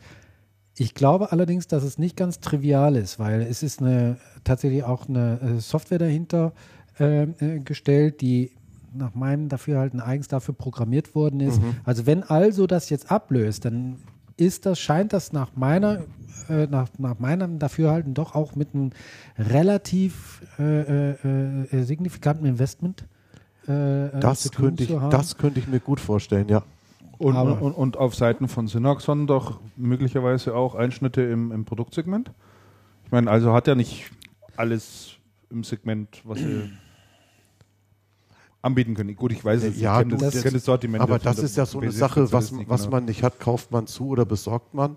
Also da gibt's da gibt's wahrscheinlich, da gibt's wahrscheinlich dann auch ähm, Deals dazu, wobei ich, wobei ich würde mal sagen, diese Logistikgeschichte dürfte getrennt zu Ja. sehen sein vom Einkauf. Ja. Weil das war ja vorher auch getrennt, weil die Avato Ja. kauft ja nicht unbedingt für die Synaxon ein, sondern die übernehmen dann halt das Hin- und Herschippen. Ja. Das ist heraus. Und- der Andreas Ja. Wenninger war vorhin hier gerade noch im Chat drin. Jetzt man Ach, da hätte man gleich können, fragen ja. können. Mensch. Ja, ich ich habe gerade geschaut, aber es ist, ist. Ja, der wollte sich dazu nicht äußern. Ich hatte, äh, ich hatte auf Facebook hatte ich mal Ja, die. Frage Hast du schon gestellt, angefragt? äh, äh, ob mir da je, zu jemand was sagen könnte. Hat ja auch jemand gemeldet per Direct Mail, aber Andreas Wenninger hatte dann irgendwie in dem offenen Bereich auch einen Kommentar dazu gegeben, aber irgendwie nicht in der Sache Nee. hilfreich. wenig. Ja, das ist ja manchmal so. Ja. Und, und das Ding ist, dass, wo du sagst, fällt mir das wieder ein, das hatte ich total hinten in den Kopf geschoben, weil so ein paar andere Themen halt interessanter waren. Zum Beispiel diese Cora. Ach, du hast ans Bier Die- gedacht. Halt. Ist selbstverständlich, aber ans Bier gedacht. ja, hallo? Die Cora-Debatte und dann, und dann hatten die auch einen relativ interessanten Part übers, über die Weiterentwicklung im Also Network. ja, ja, genau. Aha. Und da hatten sie ja den, den ähm, unseren, unseren Schatten, unsere Schattenredaktion Michael Stickram auch ähm, auf der Veranstaltung vor Ah, ja. Ort als, ähm, als Beirat vom, vom Also Network. Und das, und das fand ich dann auch ganz spannend. Also da ging es so um so Dinge wie ähm, das erste Competence Center ähm, UC geht jetzt, geht jetzt demnächst online. Also da, da sind die Aktivitäten weit fortgeschritten und so. Und da ist mir diese, diese Synaxon-Geschichte, der Matthias Lorz erzählte, hab gedacht, Donnerwetter, das ist ja ein Ding. Und dann hinten dran ist mir das völlig aus dem Kopf gefallen. Also Network Aber das ist eine schöne Geschichte zum. Nachfragen fürs nächste Mal. Ja. Das müssen wir, das müssen wir im Kopf behalten. Dann, dann hau ich den Matthias Lotz mal Im ab. nächsten Jahr oder fürs nächste Mal. fürs nächste Mal? Channelcast 31. Okay, gut. Wenn du aus dem Urlaub wieder zurückkommen solltest. Ja, Also auch ne- Meier. Also, aber nochmal äh, zum Stichwort also Yes. Netzwerk. Ähm, die haben ja dort äh, auch ganz ambitionierte Ziele, was jetzt die Ja. äh, Erweiterung dieses äh, Systemhausnetzwerkes Ja. betrifft. Sie wollen es ja von 300 auf 500 Ja. äh, Mitglieder verdoppeln. Bis wann eigentlich? Das war jetzt. Ich glaube bis, ähm, bis nächstes Jahr. Ich, also ich glaube bis Ende des, ich glaube bis Ende diesen Jahres, Anfang nächsten Jahres. oh, das ist ja gar nicht das, mehr so ist, lange ka- hin. das ist nicht mehr lang hin, wobei die Nachfrage bei Heino Deutner ja. ähm, ergeben hat, okay, ob das jetzt mehr oder weniger sind, ist nicht das Ding. Ganz wichtig ist Qualität. Also wir, ja, wir wollen und müssen wachsen. Es soll größer werden. Aber viel wichtiger als die Anzahl ist uns die Qualität der Häuser, die reinkommen. Aber und das ist auch in Abstimmung mit dem, mit dem Beirat, weil da der Beirat auch eingegrätscht ist und gesagt hat, wir wollen Qualität hier drin haben, wir wollen nicht Hans und Franz und wir sind hier keine, wir sind hier keine Ballerbude von ähm, Hobbyhändlern und sowas. Mhm. Aber habe ich nicht irgendwo gelesen, dass aus der also Geschäftsführung gesagt wurde, für 300 Mitglieder ist der Aufwand, den wir intern betreiben, zu hoch. Das bedeutet für mich, entweder es gelingt, die Zahl relativ schnell, relativ Aha. deutlich zu erhöhen, oder wir lassen es. Also Wenn es bei 300 bleibt, lohnt es sich, ist uninteressant für uns, dann lassen wir es. das, das ist eine der Fragen, die ich sowohl dem Heino Deutner gestellt habe, als auch dem Rainer Schwitzky. Und ich hatte übers äh, Also Network im Vorjahr allerdings schon ähm, mit Gustavo Möller-Hergt mal gesprochen. Und alle drei sagen einmütig, der damals schon und die beiden anderen jetzt, ähm, das Also Network ist uns absolut wichtig. Es ist ein Investment. Es muss irgendwann natürlich auch einen Return geben, aber es ist ein Investment. Wir sehen das als absolut strategische Initiative und es ist ein Ding, in dem wir uns deutlich von den anderen Distributoren unterscheiden und was zu unserem, was absolut zu unserem Vorteil ist. Mhm. Also die, das war genau die Frage, die ich denen auch gestellt habe. Und die sagen auch, also ja, das müssen mehr werden, also es sollte größer werden, aber es muss gezielt größer werden. Das heißt, wir wollen nicht 500 drin haben, damit wir 500 drin haben, mhm. sondern es sollen schon die richtigen sein. Mhm. Was ganz interessant ist, wenn du mit den, mit den ähm, also Network-Leuten sprichst, also mit den Mitgliedern, ja. die legen total viel Wert darauf, wenn, wenn dann da fragst, sag mal, was unterscheidet euch denn von einer Synaxon ja. oder einer EP oder, oder, oder, dann sagen sie, wir sind keine Einkaufsgemeinschaft. Mhm. Das ist total wichtig. Bei uns gibt es keine Zentralregulierung, uns redet auch keiner ins Marketing rein. Jeder macht so sein Ding. Was uns wichtig ist, ist das Networking. Also es untereinander, man trifft sich auf Veranstaltungen und man macht Produkte, äh, man, macht, man macht tatsächlich Projekte miteinander. Mhm. Ich habe vor Zeiten mit dem Tim Teutmer gesprochen und der hat gesagt, also mit, den, mit im, im Also Network, der arbeitet oft im Netzwerk, weil, sein, weil seine Firma halt so mittelgroß ist und an großen Projekten, da braucht er einen Partner dazu. Mhm. Und dann sagt er, ich habe so ein lockeres Netzwerk, mit dem ich früher gearbeitet habe.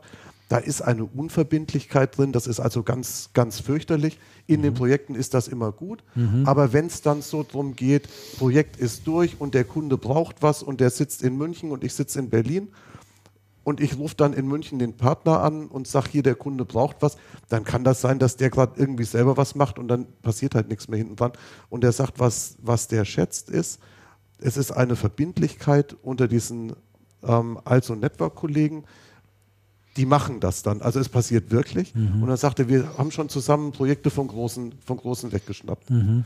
Das hätten wir alleine nicht hingekriegt. Mhm. Und das ist so eins der Dinge, die die absolut schätzen. Mhm. Und die sind ja auch bei diesen, in diesen Competence Center Initiativen dabei, wirklich Know-how zu poolen. Also die, das UC Competence Center, das, sind, das äh, basiert auf Microsoft Lync. Mhm. Microsoft Lync gibt es in Deutschland ganz wenig Spezialisten. Und die haben zwei Häuser, die sehr stark im Thema sind, im, Netz, im, im Network, die sich auch jetzt als äh, Competence Center positionieren. Und da kaskadiert sich dann dieser Dienstleistungs für Dienstleister, Dienstleistungen für Dienstleister-Gedanke nochmal. Ähm, bei den Kompetenzzentren ist die Idee, also der, der äh, Stein-IT in Münster ist drin, der eins, ein Kompetenzcenter baut und der K&K in Unna. Und ähm, die Idee ist, die bauen das Know-how auf, machen Showrooms auf und stellen das anderen also Network-Kollegen zur Verfügung. Das heißt, wenn ich System aus XYZ irgendwo in der Pampa bin und habe und hab einen ähm, Kunden, der sagt, hey, UC ist eine tolle Sache, kannst du mir das anbieten? Dann sagen heute die meisten, komm, UC, vergiss es, es ist ein Scheiß, lass es. Aber dann kann, kann ich hergehen und sagen, ja klar, im Also Network gibt es ein Competence Center, ich nehme dich da mal mit hin. Ich habe den Techniker nicht, weil das ist sehr spezialisiert, werde ich vielleicht auch nie haben, weil ich so viele Projekte nicht habe. Ich kaufe den Techniker bei dem zu und mache dann mit dem das, ähm, das Projekt zusammen.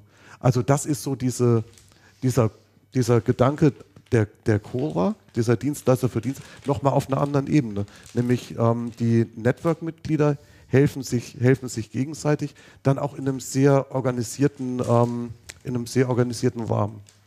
Und ich, ich habe mir, hab mir das mal erklären lassen, das ist ja nicht trivial. Wenn du diese Lync-Geschichten machen willst, dann brauchst du zig zertifizierte Techniker und ja, Vertriebsleute und Sicher. die UC-Lösung gehen nur, wenn du Showroom hast und das und als kleiner, als kleines System aus oder als mittleres kriegst du das ja nie im Leben hin. Das ist ja ein Wahnsinnsinvest. Ja. ja. Also insofern und die Initiative halte ich für gut. Und es ist, ähm, und ich würde mal sagen, Freunde, lasst nicht davon ab, auch wenn es nicht 500 werden. weil das ist doch, weil das ist doch für, für Systemhäuser eine wirklich schöne, eine wirklich schöne Also ein bisschen Geschichte. Geld ist ja da, um weiter zu investieren, weil da auch die Frage, oder weil du ja auch gesagt hast, ähm, dass sie das natürlich wirtschaftlich auch irgendwann mal darstellen wollen. Und du ja gesagt hast, also ja. sieht es aber schon sehr stark auch als eine, ein Invest und eine ja. Investitionsgeschichte ähm, äh, an. Also hat ja jetzt ähm, unlängst noch äh, Schuldscheindarlehen äh, ausgegeben Mhm. in Höhe von 51 Millionen. Um äh, insbesondere deswegen so die Begründung, um eben äh, weiter äh, eine stabile Investitionsmöglichkeit zu besitzen. Man möchte ja auch weiter zukaufen. Also Man ich will glaube, auch weiter diese, ich glaub, diese ja. Aussagen von vor anderthalb oder vor, aus dem letzten Jahr Ja. sind ja nach wie vor gül- gültig. Mhm. Also es geht da munter weiter. Ich bin ehrlich gesagt schon, äh, schon ganz erstaunt, ähm, wenn, wir, wenn wir alle mal ein bisschen zurückdenken vor drei Jahren, wo die also da gestanden ist, wo sie heute steht. Das, ist schon einiges Das ist, bei be- denen, das ne? ist schon beachtlich. Hm, ja, hm, das ist schon, hm, das ist schon echt beachtlich.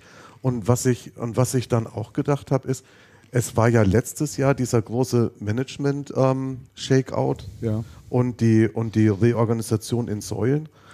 Und man hat sich doch, also von außen stellt sich es jedenfalls so, da man hat sich doch relativ schnell gefunden und, und ist da, ist da auf ein, in ein stabiles Fahrwasser gekommen. Also das, das, das finde ich schon, das finde ich schon wirklich interessant. Ich bin, ich bin jetzt mal gespannt, weil die Ingram durchläuft ja einen ähnlichen Prozess im Moment. Ist das Ähm, so?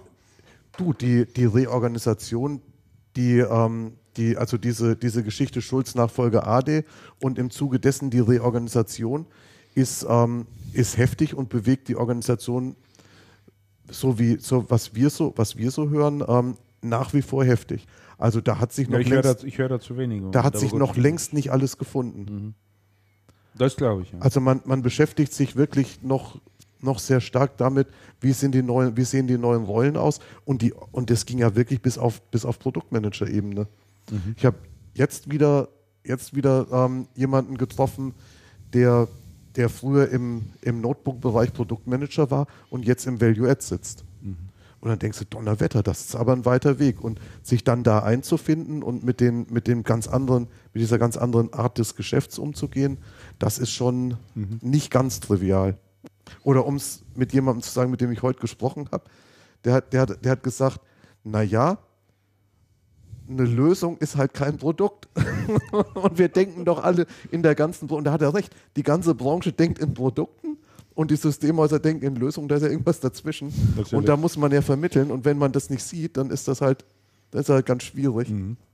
Und wenn du mit der Broadline denke, ja, wie viel Pfund Server dürfen es denn sein, zum Systemhaus gehst, der gerade ein, eine tolle Lösung in einem Krankenhaus oder bei einer Behörde umgesetzt hat, dann denkt er, ja, Freunde, was, was, Doch geht, was geht hier denn ab?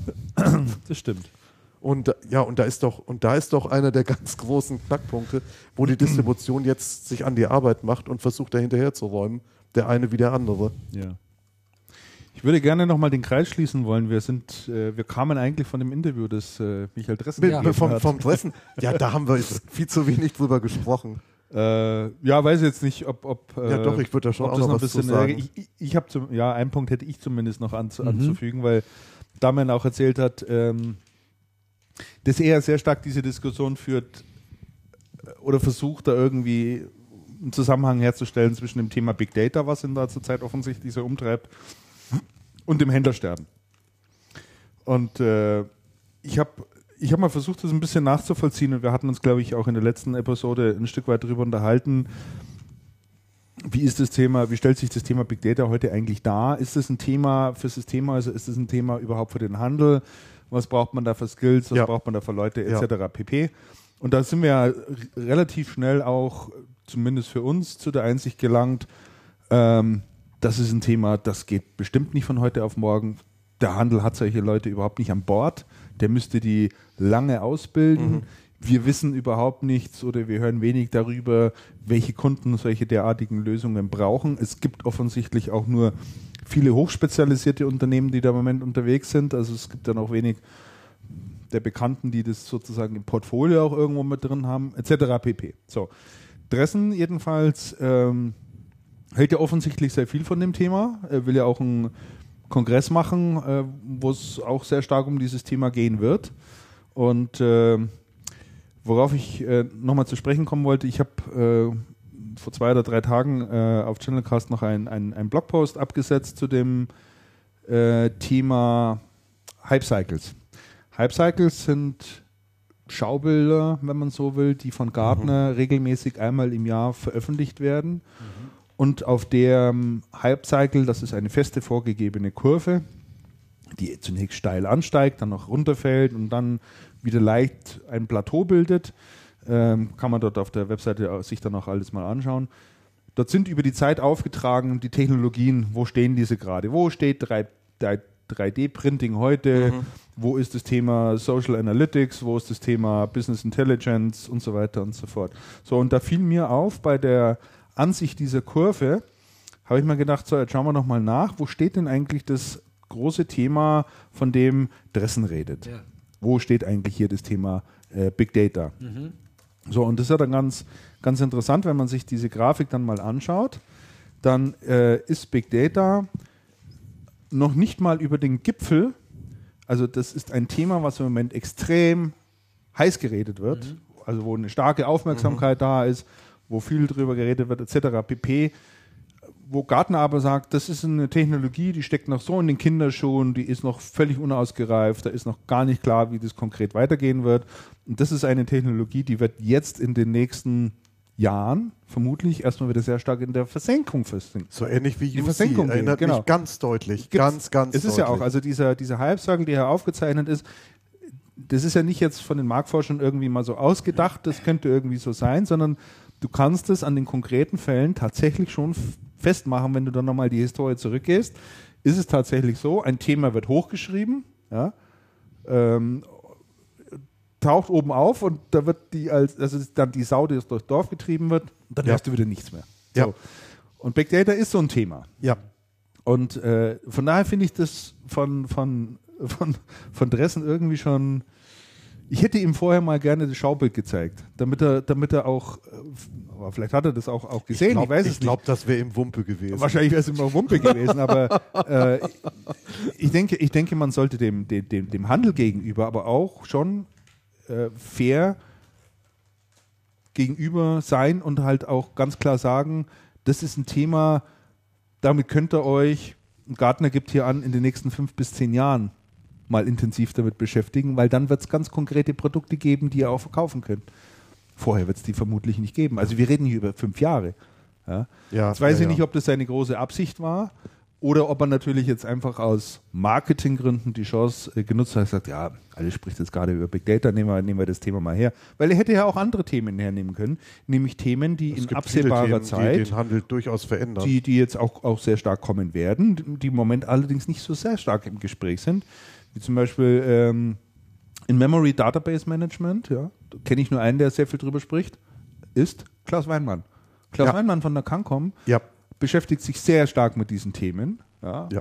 HANA etc. pp, da redet er sehr, sehr viel drüber, ist ein Thema, was jetzt nicht so breit getreten wird und gerade im Moment im, im, innerhalb dieses Hype-Cycles, den man anschauen kann, gerade so extrem am Runterfahren ist, ja, also dieses Tal der Desillusion, wie man das nennt, dann aber, dann aber kommen wird. Und äh, da sind einige Themen drin, äh, die jetzt da kommen werden. Das hat er sich natürlich nicht rausgepickt, ja. Aber es war mir jetzt ganz wichtig, das nochmal ein bisschen klarzustellen, mal ein bisschen ja. einzusortieren. Ja, ja, ja. ja. Ich glaube, es gibt einen Zusammenhang und den konstruiert er ja so ein bisschen. Er geht ja von Big Data sehr schnell auf Cloud Computing und dann auf die Endgeräte. Es ist ein Platzhalter. Ist er, und, und letztendlich, also der, der Zusammenhang kann ja sein, dieses ganze Thema Big Data kommt ja von so Unternehmen wie einer Google oder einer Amazon oder einer eBay oder einer Yahoo, wo es um sehr viel Datenverarbeitung geht und ja. die sind dann angefangen und haben dann gleich die, ähm, die Not zur Tugend gemacht und ihre Cloud-Plattformen rausgegeben und, und da passiert ganz viel. Und natürlich kommt da auch Consumerization und dann hängt das alles irgendwie zusammen und dann kann man naja, das schon. Gut. Aber es ist ein bisschen albern. Und eins muss man doch auch mal sagen. Was ist das Big Data Tool der deutschen Unternehmen? Nummer eins. Excel. Mit, Excel ist das Big Data Tool der deutschen Unternehmen Nummer eins und das wird weltweit auch noch und, und weltweit und das wird auch noch ganz lang so bleiben und das ist doch eigentlich erschütternd. Ja, aber das, aber das, das ist so. Muss halt Excel aufgebohrt werden und vielleicht bringt es irgendwann ja, ja, ja, ganz genau. Mit, ganz dass genau. es sich noch an mehr Datenquellen hey. anflanschen kann. I don't know. Aber ich sehe, ich sehe, sagen wir mal, um es jetzt dem, dem Michael Dressen ein Stück weit auch äh, zugute zu halten, sozusagen, ich sehe Big Data, dass er das Thema genannt hat, als Platzhalter. Was er eigentlich damit aussagen will, und die Aussage ist ja durchaus nicht verkehrt, und ich glaube, das ist ja auch das, was dahinter steht, dass er gesagt hat, das Geschäft wird sich extrem verändern. Ja, also Big Data ist ja für viele so abstrakt und so wenig zu greifen in Form von, von Geschäft, von tatsächlichem und in Form von Produkten in irgendeiner Ja. Form. Und ich glaube, das war so die Aussage, die er halt, äh, Man- die er da treffen wollte. Man kann, die, man kann die Aussage auch noch ganz anders interpretieren. Und zwar ein bisschen boshaft und sagen, mein Gott, diese Aussage erwächst aus der, aus der merkwürdigen Situation bei einer Tech Data, wo eine Aslan mit den Value-Add-Themen brachial stark ist und eine Broadline immer mehr, immer mehr zusammenschmilzt, die dann sagt, Big Data ist ein Aslan-Thema. Klar, da machen die ja auch Projekte, da sind, die, da sind die ja unterwegs in solchen Zusammenhängen, auch mit der IBM sehr stark. Dann könnte man ja sagen, okay, also er sieht die Situation so, da geht jetzt alles hin, klar. Und dieses Broadline-Geschäft, die Händler gibt es ja jetzt schon nicht mehr. Also die, wahrscheinlich, vielleicht hat die Tech Data nur noch, nur noch zweieinhalbtausend kaufende Kunden und das werden dann, und das werden dann demnächst nur noch, das wäre ein bisschen boshaft, aber das ist ja durchaus eine legitime, eine legitime Betrachtungsweise. Klar. Also vielleicht schließt er da einfach vom Broadline-Geschäft zu Aslan-Geschäft auf eine Situation des Allgemeinmarktes. Den Schluss fände ich allerdings gewagt. Ja. Gibt es eigentlich was Neues hinsichtlich dem Kongress, Damian? Äh, nö. Die Website ist Nö, online die- gegangen, habe ich mir Man kann angeschaut. sich ja sehr schön anmelden. gemacht. Man kann sich anmelden, das geht jetzt seinen sozialistischen Gang. Also das Programm steht ja fest Ja. und es müssen sich nur noch ganz viele Leute anmelden. Und Ja. dann wird das sicherlich eine interessante Veranstaltung. Tust du da wieder moderieren? Du warst Ja. doch letztes Jahr der Moderator. Also bin ich jedenfalls äh, Ja, aber äh, ich meine, so viel kannst, du ja, so viel kannst du ja wahrscheinlich schon verraten. Also geht es da tatsächlich konkret um das Thema Big Data? Ja, es Handel? geht, es geht, es geht, es geht um, um das Thema Big Data und wie der Handel damit Geld verdienen kann. Und ob er damit Geld verdienen kann. Ui, ui. Es geht also tatsächlich, Ui, es gibt ui. ein paar, es gibt ein paar naja, es ist vielleicht nicht ganz so abwegig. Wenn Es wir zum Beispiel. Fritz und, äh, Fritz und Matziol äh, äh, anschauen, also es, er wird auch selber da sein, der Heribert Fritz und äh, noch ein Kollege von Inforsacom. Äh, die werden halt eben aus ihrem Tagesgeschäft berichten, was die halt da äh, unter dem Stichwort Big Data, Datenanalyse im weitesten Sinne, ja, was die dort äh, eben mit ihr zusammen mit ihren Kunden für Projekte machen. Ja gut, aber ich meine, äh, 14 Matzoll ist ja jetzt ein Systemhaus, hochprofessionell, ist, glaube ich, auf Deutschland Platz 4 oder 5 mittlerweile, so von der Größenklasse Von der Größe her. her. Von der Größe her. Aber nicht Den- mit Big Data. Nicht Nein, mit Big Data, Data. aber dass die das Thema spielen, glaube ich, weil die sind halt so einer der First Mover, die ganz nah dran sind, auch an den großen Konzernen, auch an DAX-Konzernen etc., wo, wo so Zeug anfällt. Aber ich denke mir, wenn jetzt hier äh, Händler XY aus Ingolstadt kommt mit seinem kleinen Systemhaus mit vier Mann, ob der da wirklich mit Na, der macht das dann Mit- mit, mit- mit, Also zusammen. mit dem, mit dem Dienstleister Also. für Dienstleister. also aber Competence Center Big Data, das äh, sich noch im Aufbau wenn, die, wenn, die, wenn die ein Competence Center Big Data machen, läuft das so. Also ich weiß, Damian, du bist da engagiert und äh, etc. pp. Ich halte äh, ich glaube nicht, dass das erfolgreich wird. Also- Sag ich ganz ehrlich. also ich halte das- ich halte ich halte Die für, Veranstaltung an ja, sich meinst du? Ja. Also, ich halte das, Thema, ich halte das Thema für toll.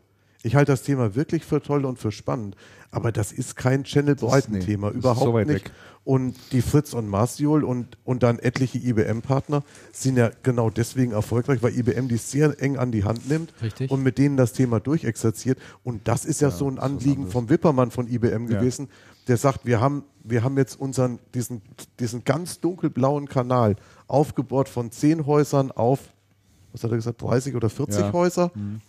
Also immerhin vervierfacht, die mit uns komplett Portfolio gehen und die wir an die Hand nehmen und mit denen wir die Themen machen. Und das reicht natürlich noch, noch lange nicht, aber das ist der Anfang. Und der Anfang ist halt ganz kleinteilig und so. Und so sehe ich, so sehe ich die Geschichte auch. Und ich denke, es kann überhaupt keinem Systemhaus schaden, sich das anzuschauen, auch wenn das Science Fiction ist und also für viele Science Fiction ist. Und, und weit weg, aber sich mit diesen, mit den Themen vertraut zu Naja, machen. es- Selbstverständlich, aber, aber es ist halt ein weiter, weiter, weiter Aber Weg. darum geht es natürlich auch, weil eben viele Systemhäuser werden von ihren Kunden darauf angesprochen, hör mal zu, Big Data äh, habe ich jetzt öfter gelesen, gehört. Was ist denn Was das? Ist, da, ist das für uns relevant? Und da muss natürlich ein Systemhaus auch eine qualifizierte Antwort geben. Hey, ich verkaufe dir Excel. ich baue dir Excel auf. Ja, genau. Ja, das, ja, das Schon ist er im Geschäft. Ja, schon ist er im Geschäft. Das kann es nicht sein. Und was, und was man ja auch sieht, ich meine, das ist, das ist sicher nicht falsch, wenn du mal von Big Data einen Schritt zurückgehst, Business Intelligence Ja. ist ein massives Thema für ganz Okay. viele. Und da kommt ja wieder dieses In-Memory Computing und Sapana und diese ganzen Geschichten, diese ganzen Geschichten ins Spiel. Und natürlich ist das, ist das ein Thema, mit dem sich viele Unternehmen befassen, aber nicht von der Big Data Perspektive, sondern erstmal davon, es gibt hier einen Datenbestand, der ist übersichtlich, aber wir haben den trotzdem nicht im Griff. Ja. Ja, ja. Und insofern, wenn man das mal so runterbricht, und es ist ja auch, es ist ja auch ein bekannter Umstand, dass Business Intelligence Spezialisten gesucht sind wie, wie Gold Ja. oder wie Ja. Diamanten oder Ja, sowas. ja. Oder wie toll Wann ist die Veranstaltung. Damian? Die ist am 24. Oktober 24. hier in Oktober. München. Trage ich, Beziehungsweise mir ein, unter Schleißheim. trage ich mir gleich ein, schaue ich, dass ich da vorbeikommen kann. Haben wir auch schon eingetragen. Gut. Ich fand, ich fand ja. die Website und das Programm auch sehr gelungen, muss ich echt mal sagen. Habe ich noch nicht angeschaut, aber wir mal anschauen. Doch, kann man echt schon lassen. Okay. Sieht sehr modern aus und wirklich gut. So, dann machen wir mal weiter. Ich glaube, Distribution haben wir jetzt fast alles. Eine Meldung vielleicht noch, ähm, die ich auch ganz interessant fand, war, dass äh, ADN Mhm.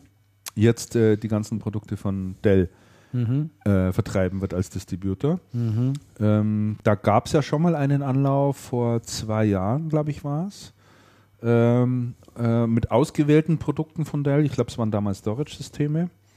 Und da hatte ich den äh, Geschäftsführer, den Ramacher, Hermann Ramacher, damals getroffen und ihn gefragt, wie läuft es denn so mit Dell und Storage-Produkten und so? Und hat er mich nur ganz komisch angeschaut und hat gesagt, naja, sei schon alles noch ein bisschen schwierig. Mhm. Dell war noch nicht so weit. Mhm. Im, Im Channel war er auch noch hundertprozentig aufgestellt und die ganzen Probleme, die es dort gab. Und äh, das war im Januar vor zwei Jahren, wo ich mit ihm drüber gesprochen habe. Und glaube vier oder fünf Wochen später kam dann auch die Nachricht, dass man äh, sich da wieder im beiderseitigen Einvernehmen Genau. getrennt ja. hatte. Ja, ne? ja, ja, richtig. So, und jetzt äh, hat man aber offensichtlich doch wieder zueinander gefunden. Und ich ja, glaube, über so einen Umweg, ne? über so einen Umweg, ja, über so einen Umweg. Und ich Quasi. glaube, Ramacher, so wie ich ihn äh, kenne und, und, und einschätze, wird sich das nochmal sehr genau angeschaut haben, ob er nochmal einen zweiten Versuch macht mit Dell und wird da das Modell oder wird es dahingehend auch geprüft haben, ob das Also es ist ja alles so, passt, ne? ähm, du weißt ja, dass äh, Dell im vergangenen Jahr Weiß übernommen hatte Ja, und Sonic Wall, ich glaube ein bisschen davor auch schon. Und äh, ja- Sonic Wall und, und Weiß sind ja ADN. waren mit äh, Geschäftspartner von, von, von ADN. Ja. Und ich kann mir vorstellen, dass äh, über, über, das meinte ich mit Umweg, dass über diesen Weg dann nochmal so, sozusagen auf Radmacher äh, äh, ähm, zugegangen worden ist und er dann überzeugt wurde, das und dem Un Unternehmen als Ganzes nochmal Ja, eine neue verstehe. Chance zu geben. Nee, Ramacher wollte das Geschäft ja damals auch mit, mit Dell machen. Er hat Ja, ja. gesagt, äh, die ganzen Prozesse stimmen noch nicht. Die sind, ja. die sind einfach noch nicht, äh, die sind einfach noch nicht so weit. Ne? Und da ist ja, genau, ich könnte mir aber vorstellen, dass da auch Dell insgesamt von Weiß viel gelernt hat, ähm, weil ähm, Weiß durch den Karl-Heinz Warum, Ja. äh, den damaligen Geschäftsführer von Weiß und der heute für das Channel-Geschäft bei Dell verantwortlich ist, ähm, dass dort also eine sehr gute Vorarbeit geleistet worden ist und dass dies jetzt halt Ja. dann eben auch erweitert worden ist. Ich habe bestimmt mal den Hermann angerufen. Hermann, hör mal zu. So ungefähr. Pass Ja? mal auf. Wir Das, kennen das, uns doch kann schon ich, so lange. das kann ich mir gut Ne? vorstellen. Ja, ja, ja. Na, also denke ich auch. Gut, soviel zum Thema Distribution für heute in dieser Episode. Yes. Und äh, wir kommen jetzt mal Viel zum Thema Distribution. Bitte? War viel zum Thema Ja, Distribution. Ja, äh, aber war jetzt auch mal ganz interessant und War äh, absolut, absolut, war auch nötig, meines Erachtens. das denke ich auch, ja. Ähm, Christian, es brummt irgendwas. es brummt irgendwas, es knistert irgendwie ein bisschen, Ja, ich, ne? irgendwie knistert es im Äh, Hintergrund. Knistern, das ist die Tüte hier von den M&M's. Hm, nee, die meinen wir aber Nee, es nicht. gibt noch ein anderes Knistern, das irgendwie in der Leitung ist. Achso, Jetzt, ja? Bei mir ist okay. bei mir Ich knistert es nicht nichts. mehr. Hm? Nee, ist weg. Ist weg. Das war's. Das ist Magie. Wir haben noch ein paar Meldungen zusammengestellt äh, aus dem Bereich E-Commerce und Retail oder ja, Online-Shopping, wie auch immer. Hm, eher kürzere Das- Sachen, aber die. es knistert. Nee, jetzt nicht mehr alles. oh, Mensch, das ist ja fürchterlich. Das irritiert mich so, so total, das ist Wahnsinn. Geh mal in Urlaub. Ich war schon im Urlaub. Ich weiß, weil wir du schon wieder gehen. Meinst du, ich muss schon wieder gehen? Ist ja nicht. Guter Punkt. Äh, ein paar interessante Ansätze der großen Player in diesem Markt. wie zum Beispiel auch Google, die zwar jetzt selber nicht direkt verkaufen, aber natürlich eine große Internetmacht darstellen. Die haben ein Produkt entwickelt, das nennt sich Helpout. Ist in Amerika bereits gestartet und äh, könnte, könnte durchaus nach Expertenmeinung ein interessantes Geschäftsfeld nicht nur für Google werden, sondern eben auch für stationäre Händler. Äh, wie geht sich das zusammen? Google hat ja die Technologie, die nennt sich Hangouts. Das ist im Prinzip Videoconferencing, wenn du sozusagen willst, oder Videochat, wenn ja. du sozusagen willst. Etwas, was ja eh insgesamt als Thema relativ stark im Kommen ist. Und Google hat darum ein Produkt gestrickt äh, namens Helpouts, das äh, folgendes macht.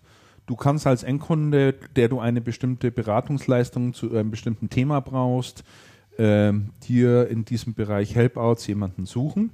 Da steht dann ein bestimmter Preis dran und eine bestimmte Zeit, wie lange er dich berät. Und äh, dann klickst du da drauf, bezahlst mhm. äh, 10 Dollar, keine Ahnung, und wirst dann beraten, welches Ultrabook soll ich mir beispielsweise als nächstes kaufen. Mhm. Ja? Und äh, okay. äh, dahinter stecken stationäre Händler äh, und, und, und Berater, die dir das Thema dann einfach vermitteln und dann sagen, wie sind so ihre Anforderungen etc. pp. Also diesen Fragenkatalog Ach, mal mit ja durchgehen. Möglichkeit. Und äh, das geht dann so weit hin, dass du dann dieses Gerät auch einkaufen kannst. So und äh, das finde ich mal einen ganz interessanten Ansatz, dass man, dass Google es offensichtlich schon irgendwie auch wichtig ist, noch die, diese Beratungskompetenz, die es eben nun mal tatsächlich nur im stationären Handel dann gibt, also von Leuten oder direkt von Leuten sozusagen, das kann man nicht irgendwie so einfach mal auf einer Webseite abbilden, ähm, dass die das äh, versuchen mal in ein Geschäftsmodell reinzugießen. Ob es funktio funktioniert, weiß man nicht, aber sie haben hatten es jetzt äh, im letzten halben Jahr relativ eilig, das dann auch auszurollen und äh, zu machen. Ein zweites ganz interessantes äh, Produkt, das ähm, äh, auch dem stationären Einzelhandel dienen soll, äh, fährt eBay. Äh, das Produkt, das eBay ähm, neu zusammengepackt heißt, heißt eBay Now. eBay Now ähm, ist dadurch definiert, dass du als eBay-Kunde der bestimmte Produkte einkauft, im Vorfeld angezeigt bekommst, welcher Handler, Händler hat dieses Produkt da, mhm. Äh, wer hat es verfügbar und wer kann es mir binnen einer Stunde auch liefern. Mhm. Ähm, und da suchen die eben auch äh, Einzelhändler, die dort, die dort mitmachen, die bestimmte Sachen eben ganz einfach einbinden. Und eBay ist dann die Dienstleistungsplattform dafür, um Endkunde und Händler sozusagen zusammenzubringen ist jetzt auch in den Vereinigten Staaten, Vereinigten Staaten gestartet und soll dann auch äh, sukzessive ausgerollt werden. Mal schauen, ob es das auch nach, nach Deutschland schafft. Aber das ist vielleicht mal eine ganz interessante Nachricht für Händler, die äh, darüber nachdenken, wie sie vielleicht sich auch ein Stück weit in Online einbringen können, ohne Webshop eröffnen zu müssen. Ja, Gibt es vielleicht auch noch ein paar andere Möglichkeiten. Und auch wenn sie nicht 10 Euro günstiger sein können als Amazon. Genau. Äh, die nächste Meldung, die ich noch aufgeschrieben hatte, äh, vielleicht in dem Zusammenhang mit äh, dem Thema ähm, schnelle Lieferung, Lieferung binnen einer Stunde, äh, wird ja auch immer wieder viel davon gesprochen, dass einer der wichtigen Punkte im E-Commerce der Bereich ist, möglichst Ware möglichst noch am selben Tag zu liefern. Und da gibt es ja schon so ein paar Ansätze. Äh, Notebooks Billiger bietet es ja in München beispielsweise an äh, und noch ein paar andere Händler versuchen da auch in Ballungsgebieten zumindest ähm, das als Dienstleistung mit anzubieten. Äh, die, das Blog Exciting Commerce hat mal eine Liste gemacht der Dienstleister, die das können, die diese Dienstleistung anbieten mhm. und wer da eigentlich dahinter steckt. Und das ist ganz interessant, dass tatsächlich die ein Großteil der Logistikunternehmen äh, mittlerweile in diese Unternehmen rein investieren. Ay, klar. Also Tiramisu ist einer der bekannteren. Da ist also ähm, der deutsche Paketdienst mit eingestiegen mit 20 Prozent. Mhm. Und ganz interessant auch, dass Autokonzerne dahinter stecken. Daimler.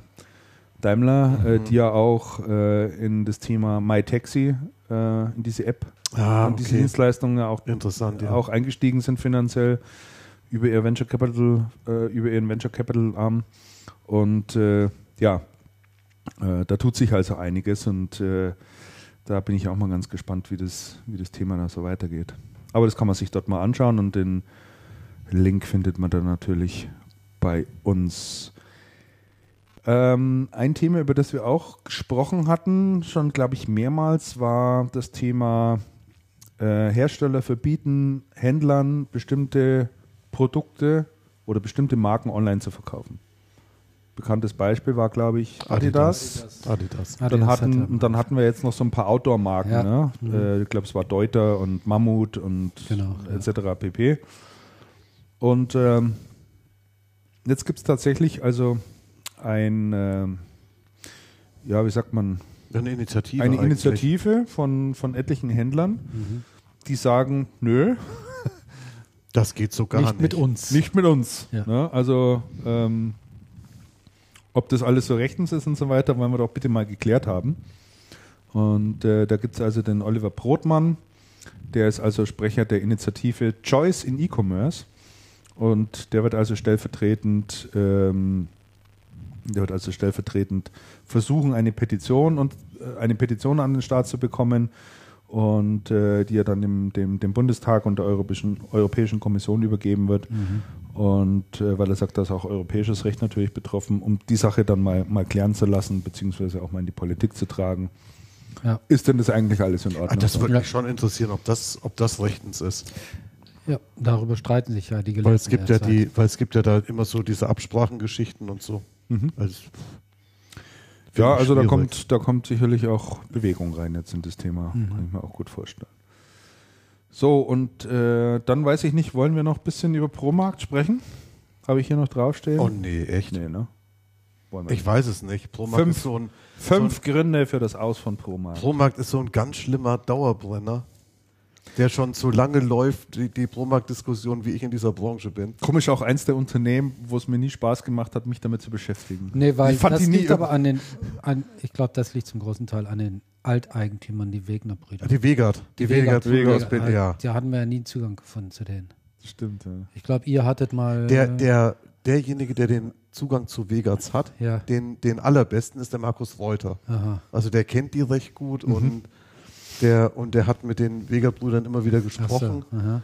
Und ähm, wir müssten mal, wir können ja mal so ein Vega-Special machen und den Markus Reuter interviewen. die diese Promarkt-Situation war auch immer so verfahren, weil es gab ja nicht einen Promarkt, sondern es gab Promärkte und die einen waren bei Vega Genau. und die anderen bei waren bei Rewe. Rewe und die dritten waren bei wo waren denn die? Da gab es noch, einen- da gab's noch, Äh. es gab noch einen anderen Eigentümer. Ja. Ich glaube, das waren drei. Und, den, und dann war man sich nie einig und dann hat jeder aber. seine andere, seine andere, seine andere Linie gefahren. Das ist alles komplett grauenhaft, die Geschichte. Mhm. Da hat der Kingfisher das Ganze mal gekauft von den, von den Vegats und vor die Wand gefahren. Dann haben die Vegats das wieder zurückgekauft, weil Ja. Mutter Vegat Ja. geweint hat. Und ja, ohne Scheiß. Jetzt wirklich. An, an, das ist das Gerücht, das ist die Legende. Ich weiß nicht, ob das erzählt. stimmt, aber das, das wird sich erzählt. Also Mutter hat dann interveniert und gesagt, ich fand das Erbe, das geht so gar nicht. Ja. Also es ist eine, eine ganz komisch vertrackte Geschichte, bei der man wirklich auch ganz schwer durchblickt. Mhm. Um da geht es aber um die Vega-Bromärkte, die ehemaligen, Ja. die dann mit dem, mit dem, wie hieß der noch, der, der Schlagerkönig da, die dann, die dann nur noch über online verkauft werden. Nein, das war auch hier der ähm, Hm? Dieter Bohlen. Die haben noch Werbung mit Bohlen gemacht und da war auch alles ganz billig und das war alles ganz fürchterlich. Weiß ich gar nicht. Ah, Da meine kann ich, Fresse. Da kann ich mich erinnern. Also da, der, der ist schlimme Geschichten. Also die Klingt nach Promarkt, Red Kuhn irgendwie. die Promarkt-Geschichte war schlimm. Das haben wir Ähm, doch drüber gesprochen, gell? Das haben wir doch drüber Aber gesprochen. nicht, Zumindest- aber nicht über die fünf Gründe aber, für das ja, Haus. das, das aber vielleicht war der ein oder andere ja dabei. Lassen wir mal aus. Man kann vielleicht als Link-Tipp, wo man die fünf Gründe kann man auf der CP-Seite online, Ja. kann man sich das nochmal anschauen. Wer hat es denn Ja. geschrieben? Der, Ma, äh, der Matthias Hell, glaube ich. Ach, der Matthias, ja, ja. Mhm. ja. Der kennt sich in dem Thema auch ganz gut Ja, aus, ja. Mhm. weil der hatte auch einen Zugang, glaube ich, zu den Vega sogar.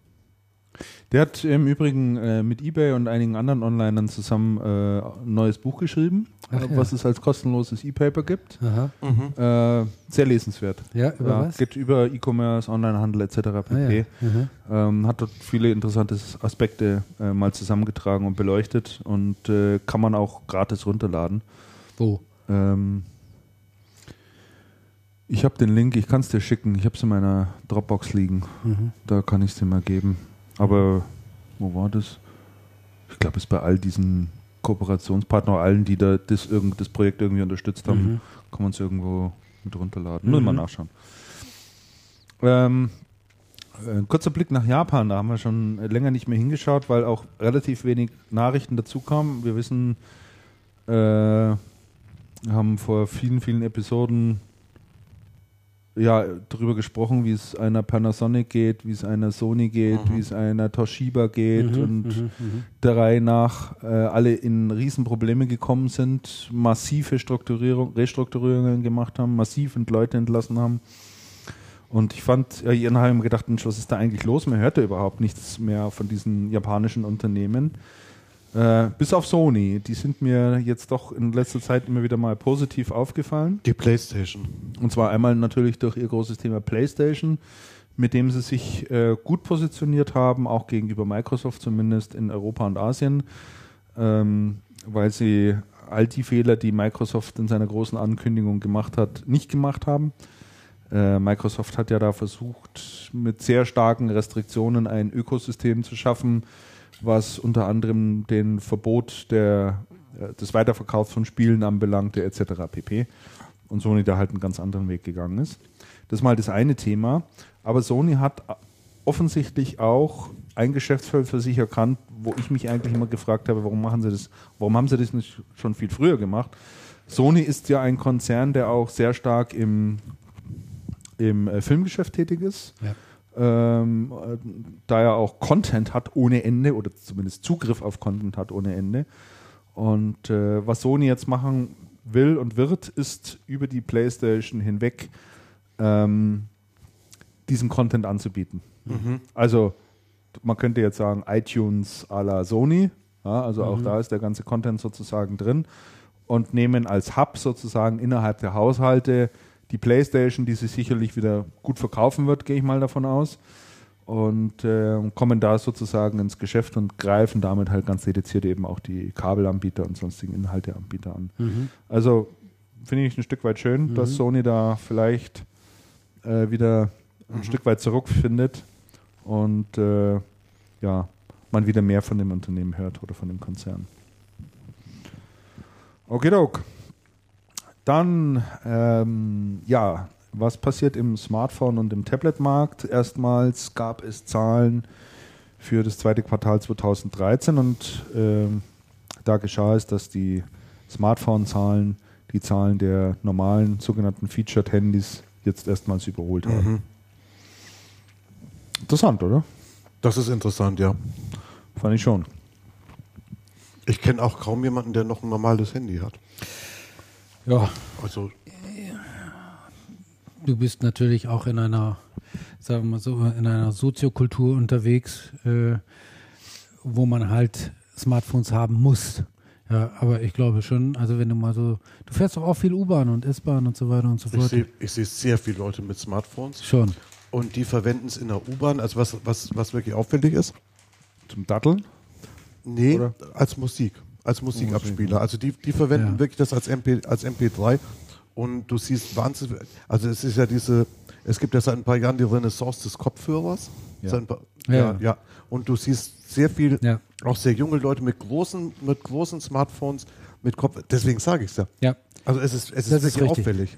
klar, Andreas, nur wir haben, sprechen hier von weltweiten Zahlen und nicht von, von Ja, München. gut, da ist ja Afrika Und auch dabei. Eben. Ne, da ist Vielleicht können die sich nichts mehr leisten. Indien und Pakistan und so weiter. Also, also so sagen wir mal so, wenn die Chinesen und die Inder anfangen, in gemischt, in gemäßig großen Zahlen Smartphones zu kaufen, macht das, glaube ich, schon weltweit einen deutlichen Impact aus. Absolut. Schon, gell? Ja, natürlich. Die Chinesen. Zum Beispiel. Ja. Und die Inder. Ja, ja, klar. Also angeblich bringt ja, es gibt ja das Gerücht, dass äh, das äh, nächste iPhone ja auch in der Farbe Gold auf den Markt kommen sollte. Habt ihr vielleicht irgendwo mal mitverfolgt? In der Farbe Gold oder in Gold? Ja, also in Gold oder Ja. mit der Farbe Gold oder wie auch immer. Kann das Gold sein, wird auch nicht richtig vergoldet sein. Und, und zwar nur aus dem Grund, weil genau solche Länder wie China und Indien da total auf diese Farbe abfahren. Also für dieses Ja, das sind die die Leute. Wertigkeit hat mit Ja, denen ja. was mit der Farbe zu tun und Gold ist einfach. Ja, Ja, aber gut, wobei die Masse kann sich kein, Smartbook, äh, kein Smartphone leisten. Christian. Mal schauen, sie wollen ja jetzt ein billiges raus. Da, es, kommt, es kommt auch Kommt darauf an, wie das dann subventioniert werden- ist. Denn Apple ist da, denn Apple ist ja nicht der Marktführer. Marktführer Nein. ist ja Samsung und die haben mitunter auch, auch günstige Modelle. Und wenn die stark subventioniert sind, Aber Freunde, auch Nokia verkauft in dem Bereich immer noch sehr viele ihrer. Telefone. Klassische mit diesem, Telefon- wie ja, ja, dieses ja. Betriebssystem, dieses alte Nokia-Betriebssystem. Symbian. Symbian. Nee, nee, nicht Symbian. Äh, die haben noch so ein für, nicht für Smartphones, sondern für diese ganz normalen Telefone. Ich dachte, das war Symbian. Kennt ist ihr den? Symbian, ne? Nein, nicht Symbian. Das heißt anders. Noch vor Symbian. Aber ich komme jetzt nicht drauf. Windows. Guter Job. Hey, das war ein gelungener Scherz. Auf jeden Fall diese ganz simplen Telefone, Ja, ja, ja, mit denen klar. man halt nur. SMS und telefonieren kann, verkaufen die noch in hohen Stückzahlen. Ja, sicherlich. Ja. Das glaube ich schon, ja. Mhm. Aber apropos Aber teuer, schau's also, weil viele immer sagen, iPhone sei teuer. Du kannst heute in den Laden reinkriegen und kriegst das iPhone für einen Euro. Mit einem Datenvertrag, der dich 1990 kostet. Mhm. Also da kann man jetzt nicht mehr davon sprechen, dass es teuer ist. Ich meine, du bist mit 20 Euro dabei im Monat und hast ein iPhone. ja, stimmt. Also die Zahlen, aber die Zahlen sind ja, sind ja wirklich gewaltig, wenn du überlegst. Der Markt war letztes Jahr im zweiten Quartal knapp 154 Millionen Stück Ja. und ist auf 200, 225 Millionen angewachsen. Ja. Der Hammer. Und dann eine Samsung mit, mit 71 Millionen vorne, vorne Apple mit 31 Millionen. Das, ist ja- das sind Zahlen, da, da wird ja echt schwindelig. Ja, Mhm. absolut. Ja. Ja, und wer dort äh, eben sehr stark auf der Lauer auch liegt, jemand, den man da nicht so auf dem Radar hat, bisher zumindest in Europa noch nicht, ist tatsächlich Lenovo. Äh, die sich da so peu à peu vorschieben in dem Auf Bereich. Platz Ne? 4 Ja. Das ist interessant. mit 10, mit fast 11 Millionen Stück. Und ich glaube, es war letzte Episode, Boah. wo wir auch gesagt haben, dass sie, glaube ich, 2014 jetzt dann auch hier Ja. auch in Europa starten genau. wollen. Ne? Ja. Also in, in, in China müssen die wie blöd verkaufen. Ja. Also Mhm. Sensationell, was sie da verkaufen. Und So, dann kommt und, schon ZTE, ein reiner chinesischer Hersteller mit, Genau. mit fast 10 Millionen. Boah. Ja. Wer relativ stark abgestürzt ist, ist ja HTC.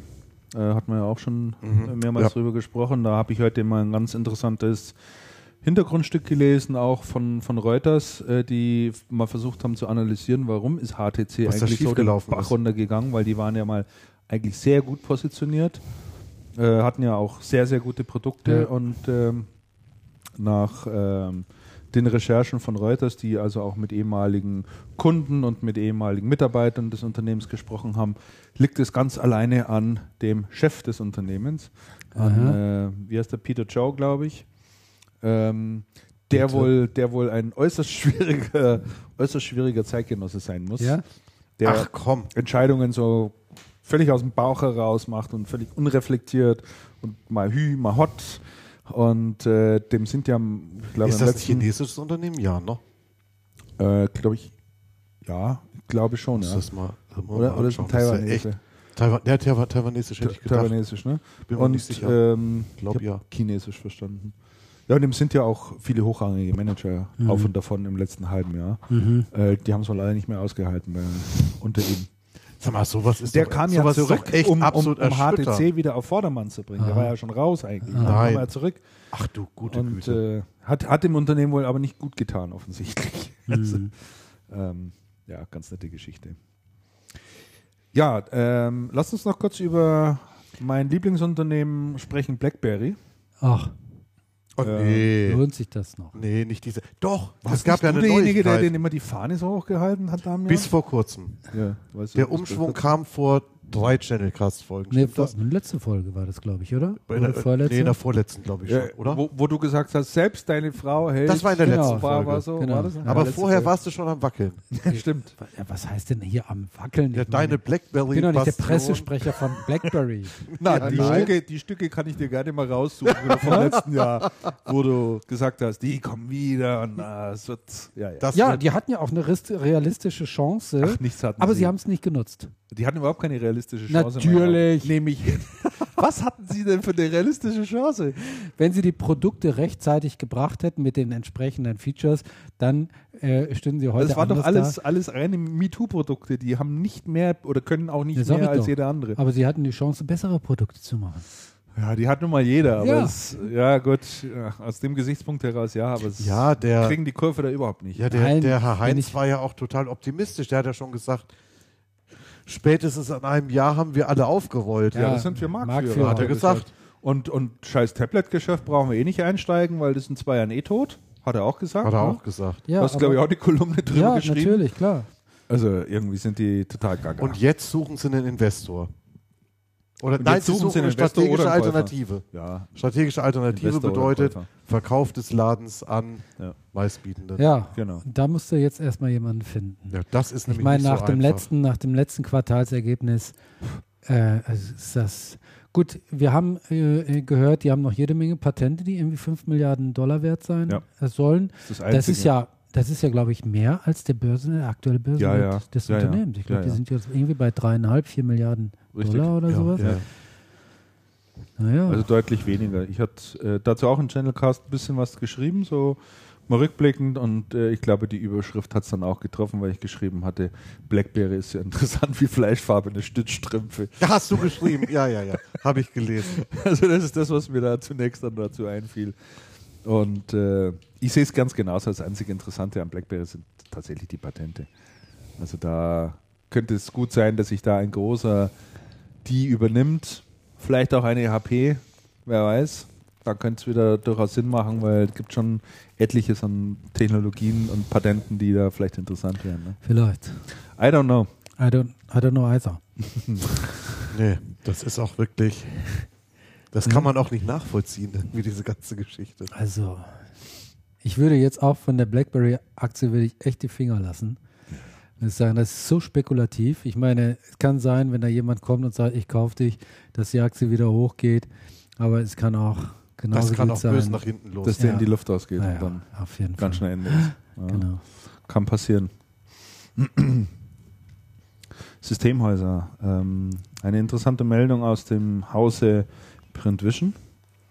Ein auf das Thema Drucken spezialisiertes Systemhaus. Da fand ich mal ganz interessant ähm, eine Nachricht, dass der Chef des Systemhauses, äh, der Martin Steyer, äh, gerade dabei ist, ähm, zu überprüfen, welche Hersteller er denn noch weiter an Bord sozusagen haben will und welche nicht. Ja. Und äh, ja, dort einige auch, sich auch von einigen trennt. Aha. Und zwar Kriterium ist für ihn ganz einfach, wie stark ist dieser Hersteller im Direktvertrieb. Mhm. Okay. Finde ich mal ein ganz angemessenes äh, Kriterium, ähm, das zu machen. Und ähm, er hat also bisher mit Rico, Samsung, Kyocera und, und Oki zusammengearbeitet. Äh, oder arbeitete bislang mit denen zusammen und von Rico und Samsung wird sich das äh, äh, Systemhaus jetzt verabschieden. Und äh, geht auch ein bisschen um regionale Stärke. Und Rico ist ja sehr stark im, im Mhm. Direktvertrieb schon immer. Mhm. Aber Samsung, ja, das hätte ich nicht ich, gedacht. bin ich weil auch da sehr, hätte ich gedacht, ich das, ist sehr, das ist eine sehr partnerorientierte Organisation. Wobei ich auch nicht weiß, ob es jetzt da nur am Direktvertrieb äh, liegt, was ich mir wenig vorstellen kann, ehrlich gesagt, sondern geht es wohl auch um das Thema Marktdurchdringung und dann Ja. natürlich auch die Frage, was hat Samsung eigentlich so im, im, im höheren Bereich auch an Maschinen? Das ist ja auch jetzt, glaube ich, Gut, relativ Samsung übersichtlich. ist ne? nicht, der, ist nicht der Lösungsanbieter Nee. par excellence auf dem Markt. Hat ja alles, was da dahinter noch dazukommt, wahrscheinlich Mhm. auch nicht. Mhm. Ne? Also das sind andere sicherlich besser positioniert. Was ich, was ich über Canon in letzter Zeit allerdings höre, ist, dass man erheblich den indirekten Vertrieb stärkt, auch die Distribution und, ähm, und mal wirklich die Basics in Ordnung gebracht Mhm. hat. Das heißt, diese Pricing-Unterschiede und Graumarkt-Themen in den Griff bekommen hat. Mhm. Also da habe ich wirklich sehr viel Gutes gehört. Aber was, was ich an dieser Meldung interessant finde, ist, oder was ich da gut finde, ist, ähm, dass es überhaupt mal so äh, publik gemacht wird Mhm. von einem Systemhaus. Ich meine, man kennt das ja von. Stimmt, die reden normal nie drüber. Nö. Ich, vielleicht machen das manche oder viele auch gar nicht. Ja, ich meine, aus der Distribution kennen wir, da wird immer ge äh, äh, geprüft, mit welchem Hersteller machen wir noch Geschäft. Also profitables Geschäft ähm, und mit wem nicht. Ja. Und mit wem nicht, dann müssen wir entweder Gespräche geführt oder es wird sofort die Geschäftsbeziehung beendet. Ne? Äh, das ist nenne ich Professionalität, so etwas. Ne? Und ein Systemhaus sollte nach meinem Dafürhalten, ein Händler überhaupt, auch so sich immer mal wieder die Frage stellen, mit welchem Hersteller, auch natürlich mit welchem Kunden, äh, mache ich pro- profitables Geschäft. Und wenn ich da einen Hersteller habe und einen, und einen Kunden habe, mit denen ich dauerhaft kein profitables Geschäft mache, ja, dann führe ich entweder ein Gespräch oder ich beende die Geschäftsbeziehung. Ja. Ne? Es kann ja nicht sein, dass ich mit einem Hersteller zusammenarbeite, weil ich schon immer so gemacht habe. Die Frage jetzt in diesem dieses Kriterium, ich glaube nicht, dass es ist nur Direktvertrieb, also nur ein einziges Kriterium, weil ich kann mit einem Hersteller zusammenarbeiten, der einen Direktvertrieb hat. Ich mache trotzdem hervorragendes Geschäft mit Ja. diesem Hersteller. Es Ja, kommt ja auch immer drauf an, sagen wir mal, äh, in, in diese Konstellation Direktvertrieb, Indirektvertrieb, äh, Vermeidung von Kanalkonflikten. Wie managt der Hersteller dieses Thema? Manche machen das hervorragend, dann prima. Manche machen es ganz schlecht, dann Mhm. hast du immer nur Ärger. Und äh, aber diese Frage sich selber mal zu stellen und dann auch die Konsequenz zu ziehen, ne? Ja. das finde ich klasse. Mhm. Hochachtung. Also Meistens, der- hm? meistens läuft das ja bei Systemhäusern eher schleichend, Ja. dass man sagt, okay, wir machen mit dem einen und es macht irgendwie weniger Spaß, probieren wir mal den anderen aus Mhm. und shiftet dann so ein bisschen und dann macht man mit, wobei die meisten Systemhäuser auch, auch immer eine Second Source haben, Ja. was, was essentiell ist. Aber da, da, laufen die, da laufen die Prozesse eher so schleichend und manchmal, das, das ist dann aber auch selten, endet es mit so einem ganz großen Knall und Riesenzerwürfnis und man streitet sich und, und alles wird ganz laut. Aber, aber das hier ist auch nicht so. Nee, ähm, die haben sich da. das ist jetzt auch nicht so anklagend oder nee, ist auch nicht so analytisch. hochemotional, sondern ist einfach sehr analytisch Ja. und da hat sich einer die Fragen gestellt und, und macht das mal und macht das mal öffentlich und ich denke mal, das dürfte ja für die Kollegen dann auch interessant sein. Ja, sollte man sich durchaus mal anschauen. Er hat auch äh, genau beschrieben, was er da im Einzelnen getan hat. Äh, ich zitiere mal kurz aus dem Beitrag. Äh, Steyr beschäftigte sich drei Monate mit dieser Aufgabe. Es wurde abteilungsübergreifend ein Bewertungsformular für die Kategorien Vertrieb, Verwaltung und Technik entwickelt. Die gesamte Belegschaft war aufgefordert, die Qualität der Zusammenarbeit mit den bestehenden Partnern zu bewerten. Die neuen Hersteller, mit denen das Systemhaus noch keine Erfahrung hatte, wurden Fachhandelskollegen um Unterstützung gebeten. Kriterien waren etwa Liefergeschwindigkeit, Verbindlichkeit, Freundlichkeit, Serviceorientierung etc. pp. So, und ähm, da ist er also wirklich ganz analytisch vorgegangen und hat dann Aber geschaut, was dabei rauskommt. Was mir jetzt gerade auffällt, war das denn nicht Canon, die hier in München so ein paar Händler, große Händler die haben übernommen haben? Hier auf der Dachauer Schulz, Straße, Schulz, den Schulz und Etliche. den Hauser, und den Hauser, Hauser, Hauser, ja. den Hauser, die fallen mir, die fallen mir spontan ein, Also das ist ja direkt Vertrieb. wo dann, die zugekauft haben. Ne? Ja. Machen die schon, bloß, ähm, bloß Canon ist anscheinend wirklich seit einer Zeit dabei, die, ähm, die indirekte Schiene erheblich zu stärken. Hörst auch aus der Schreibt er Disti- hier auch, ja. Hörst auch aus der Distribution. Also die, die erhalten sehr viel Lob, wenn man, wenn man im Moment nachfragt, für Drucker, Ah, ja. nicht jedoch für Digitalkameras. Ah ja. Aha. Weil da ist eine andere Division und die agieren wie früher und alles ist Ach fürchterlich. so. Aha. so, jetzt habe ich gerade den Mund voll. Aber das ist, aber das ist schon, aber das ist schon mal eine spannende Geschichte. Ja, schon. Ähm, Im Was Canon könnte man echt mal tiefer reinschauen. Der kommt immer so ein bisschen kurz. Ja, ja, stimmt. ja, ja, ist richtig. stimmt. Ja. Bechtle Jo. wächst vorwiegend im inländischen Geschäft, habe ich noch notiert, und hat einen Riesenauftrag äh, von der EU gewonnen. Jo. 112 Millionen, schon eine ganz schöne Summe, ne? Jo. Die hatten doch vor kurzem schon mal so sowas, oder? Hatten die doch schon mal so einen Riesendeal, oder war der das? Ist das hier eine neuere? Ich glaube, das ist Das der, ist ne? eine neuere.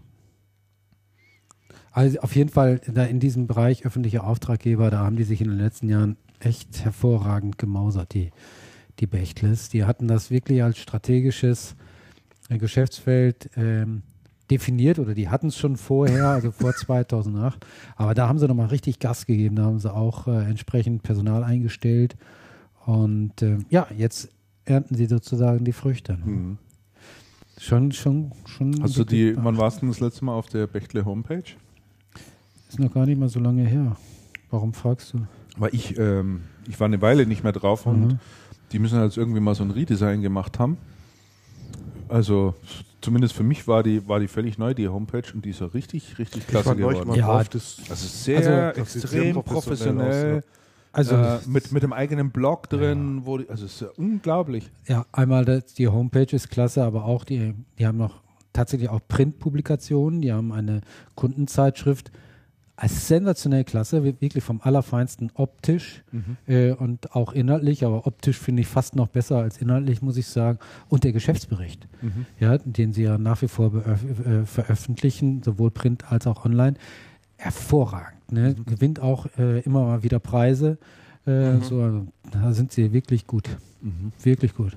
Also, war ganz erstaunt. Cancom hat da übrigens nachgezogen mit der Webpage, also die schaut ein bisschen ähnlich alles aus. Naja, gut. Vielleicht einfach so der Trend. Ja, bei Ähm, Cancom ist mir aufgefallen, die haben ja jetzt auch ihre Quartalsergebnisse ähm, veröffentlicht. Da bin ich da mal äh, reingegangen, habe mir das ähm, durchgelesen. Da fand ich interessant, was sie so zu dem Cloud-Business geschrieben haben, Mhm. was ja bei ihnen äh, ein ganz wichtiger Aspekt ist. Ja. Und da schreiben sie halt dann unter anderem dazu, also die Zahlen sind nicht schlecht bei, bei Cancom, also äh, weisen Wachstum in den äh, wichtigen Kategorien aus. Und dann schreiben sie zum Cloud-Business. Im Unterschied, ich zitiere, im Unterschied zum klassischen Projektgeschäft führt die Realisierung von Cloud-Projekten oft nicht zu sofortigen Umsatz und Ertrag. Äh, bla bla bla. Äh, entsprechend wächst das wachsende Geschäft mit Cloud-Lösungen zu führt das wachsende Geschäft mit Cloud-Lösungen zu kurzfristigen Umsatz- und Gewinnverschiebungen. Eigentlich nichts Neues, haben wir schon öfter Ja. darüber gesprochen. Ähm, zunächst äh, geht das Geschäftsvolumen mit, wenn du Cloud-Anbieter bist, immer zurück. Ja. Ne, haben, Kein letztes Projekt- Jahr hatten kein wir mit Projekt mehr. das? Adobe. genau, Adobe, Adobe, ne? haben, Adobe. haben kein Projekt mehr, sondern verschobene Umsätze. Klar. Genau, genau. Gut, muss man sehen, ob sich das dann langfristig dann auszahlt. Sie gehen davon aus. Mhm. Langfristig erwarten wir davon eine weitere Steigerung unserer Profitabilität im Konzern. Mhm. Ja, und einer der Großinvestoren ist ausgestiegen bei Cancom, ne? Also Mhm. nicht der Gerhard Schick, Ah, Der ist ja noch gerade seine, Nee, der- seine Tochter, ne? Ist da äh, ausgestiegen, sondern der Dieser, dieser Immobilien. Immobilienhändler, der, glaube ich, im vergangenen Jahr, meine ich, viel länger ist es noch nicht hier, oder? War es nicht vergangenes vergangenen Jahr? Jahr. Eingestiegen ist aus Regensburg. Der hat sicherlich auch Der ganz Vielbert? gut dran verdient. Ungefähr vor einem Jahr. Der hat sicherlich auch gut dran verdient. Ich meine, der Höchstkurs, der war über 25 Euro jetzt und dann, äh, ich glaube auch ungefähr zu dem Zeitpunkt ist er dann ausgestiegen. Jetzt ist der Kurs dann wieder runtergegangen Mhm. auf knapp 22, Was aber auch noch gut ist. was immer noch gut ist. Bechtle auch, der Kurs hervorragend, muss man echt sagen. Mhm. Ja, die Überschrift war dann auch Investor versilbert Cancom Anteilspaket. Genau.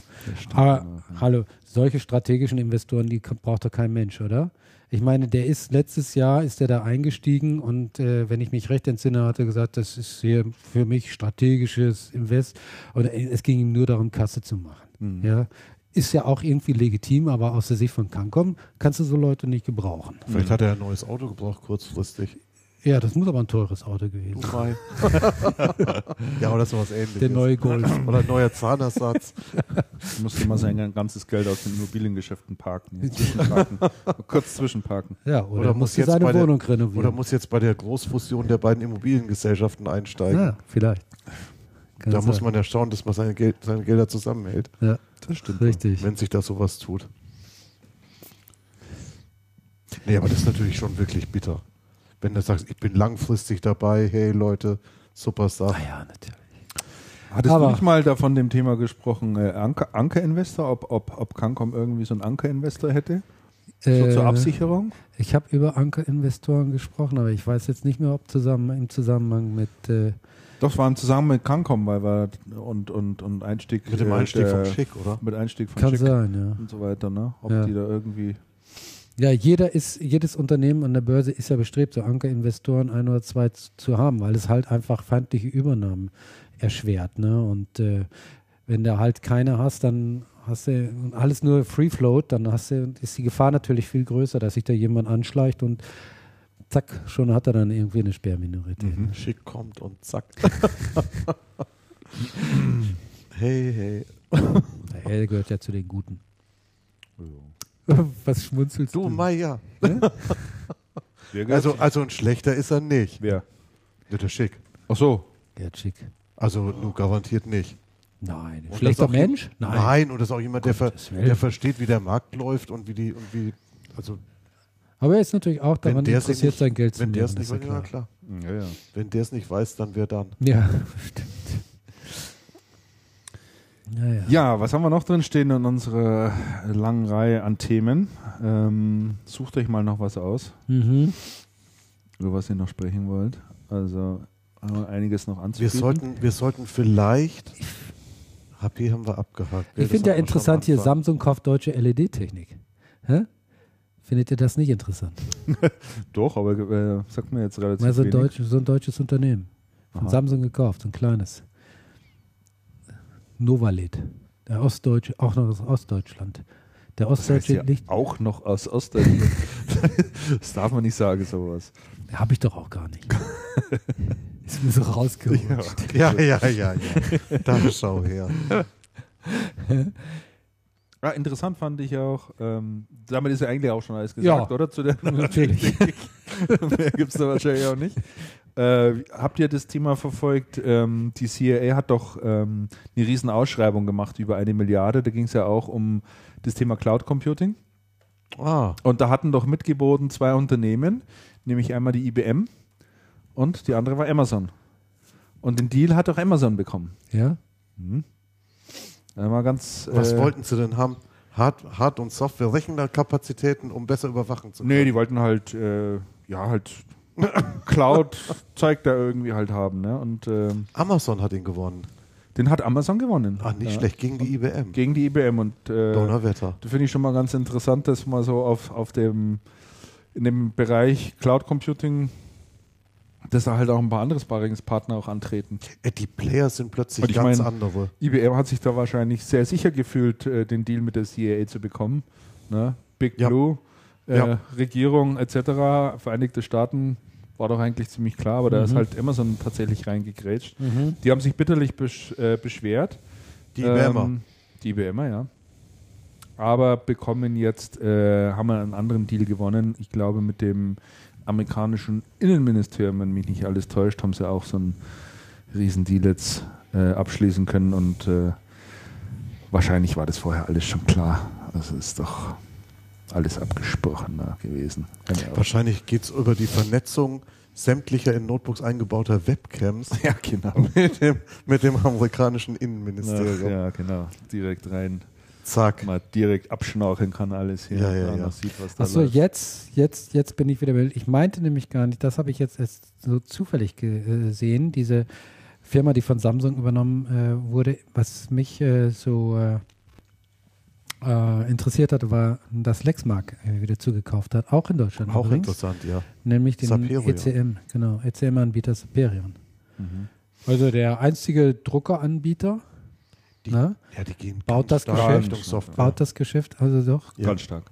sehr konsequent weiter aus. Ja, das sind die, das sind die wirklich sehr stark unterwegs. Die sprechen ja auch sehr viel mehr über mittlerweile über so Dokumentenlösungen und sowas als über das Thema Aha. Drucken. Genau. Das ist schon, das ist schon recht ähm, interessant und konsequent, was die da Mhm. machen. Aber ich glaube, dass ähm, so eine so eine Firma wirklich auf ein neues Geschäftsmodell zu setzen, das ist schon ein gewaltiger Kraftakt. Das Ja, stelle ich mir auch nicht, Natürlich. das stelle ich mir echt nicht einfach vor. Absolut. Ja, absolut. Hier, worüber wir noch sprechen sollten, ist Dell. Komisch, ich habe auch gerade an Dell in dem Zusammenhang gedacht. So, so assoziativen. Firma neu aufstellen, Kraftakt Dell. und so. Ne? Dell. Fällt einem ja Dell ein. Kraftakt fällt einem Dell Ja. ein. Eike stimmt. äh, und, und Karl Eike. Aber was willst du darüber Karl- sprechen, Andreas? So, der pass bei, auf. bei Apple eingestiegen Yes, ist. yes, yes. Jetzt pass auf. Interessant. Bei Dell ist ja so ein fortlaufender Prozess im Gange. Das Ding soll reprivatisiert werden. Ist auch schon ein roter Faden Die, im Channel. es ist ein roter Faden im Channel. Und man muss mal sagen, meines Erachtens zu Recht, denn wir beobachten hier wirklich Branchenhistorie. Das, das ist was ganz Beachtliches. Es findet eine Übernahmeschlacht statt mit einem, mit einem, mit so einem Heuschreckeninvestor, der, der die Unternehmensanteile versilbern will und, und also es ist eine spannende Geschichte. Nächster Teil des Dramas, die Aktionärsversammlung ist ja gefixt auf den, ich meine, 12. September. Bis dahin wird dann abgestimmt, die Regularien sind geändert. Icon hat dagegen geklagt, neueste Entwicklung. Es gab ein Hearing von einem amerikanischen Gericht und Dell beziehungsweise die, ähm, doch, Dell-Aufsichtsrat hat Recht bekommen gegenüber Icon. Das heißt, der Zeitplan kann weitergehen. Der steht jetzt auch tatsächlich endlich mal fest, der Termin, oder? der Termin steht der fest. ist doch schon zigmal verschoben worden. ne? Ja, ja, der wurde schon zweimal, zweimal verschoben Ja. und dann wurde immer wieder was geändert. Und Icon hatte jetzt gegen die erneute Verschiebung geklagt und hat anscheinend nicht recht bekommen. Wie vorläufig das ist oder nicht, steht dahin. Aber erstmal ist das so und es geht weiter. Interessant ist in dem Zusammenhang, und man schaut dann ja gar nicht mehr so hin, wenn da, der, wenn da, der, wenn da die Reprivatisierung ansteht. Tatsächlich hat Dell die ähm, Umsatzzahlen gemeldet jetzt Richtig, ja. vor ein paar Tagen. Und das ist ja. Nicht sonderlich gut. Nee, Nicht sonderlich gut. nee, und das ist ja, und das ist ja überhaupt gar nicht, und das ist überhaupt gar nicht gut. Das war ich in der falschen Datei, habe schon einen Schreck gekriegt. Hatte plötzlich schon die HP-Zahlen, da steht, das stimmt doch hier nicht. Und das ist doch das, über was wir vor Monaten schon gesprochen haben, wo wir gesagt hoffentlich geht das schnell über die Bühne, weil das Ja. ist alles nicht gut für das Unternehmen. Das ist alles überhaupt nicht gut fürs Unternehmen. wenn Genau so ist es, ne? Und genau, und es ist wirklich genauso. Quartalsende 2. August. Ähm, Zahlen sind da. Ähm, Umsatz bei vier, Umsatz im, ähm, im Quartal bei 14,5 Milliarden. Gewinn 204 Millionen. Das ist deutlich mehr als im, als, als im letzten Quartal. Da waren es bei, ähm, bei knapp 11 Milliarden nur 130 Millionen. Aber das ist natürlich weit weg von irgendwelchen ähm, akzeptablen Ergebnissen. Ja. Das ist ja also desaströser als die Enterprise Services bei HP. Ja, das muss, Muss das heißt schon was. Und das heißt schon was. Also mehr als also ungefähr doppelter Umsatz und ungefähr gleicher Gewinn. Also das ist ähm, ein echtes Desaster und es ist wirklich stark rückläufig, vor allem, ähm, vor allem auch im Jahresvergleich. Und es wird höchste Zeit, dass da was passiert. Und jetzt Dell natürlich sowieso gebeutelt im normalen PC-Bereich, weil der PC-Markt so stark rückläufig ist. Und natürlich kommt dann das ganze Ding ins Rocken. Und ähm, und man kann da, man kann da nicht mehr vernünftig Geschäft machen. Was man sieht, ist, ähm, die Umsätze sind vergleichsweise stabil, aber es geht halt dann über den Preis und über die Kosten und es ist alles überhaupt gar nicht schön.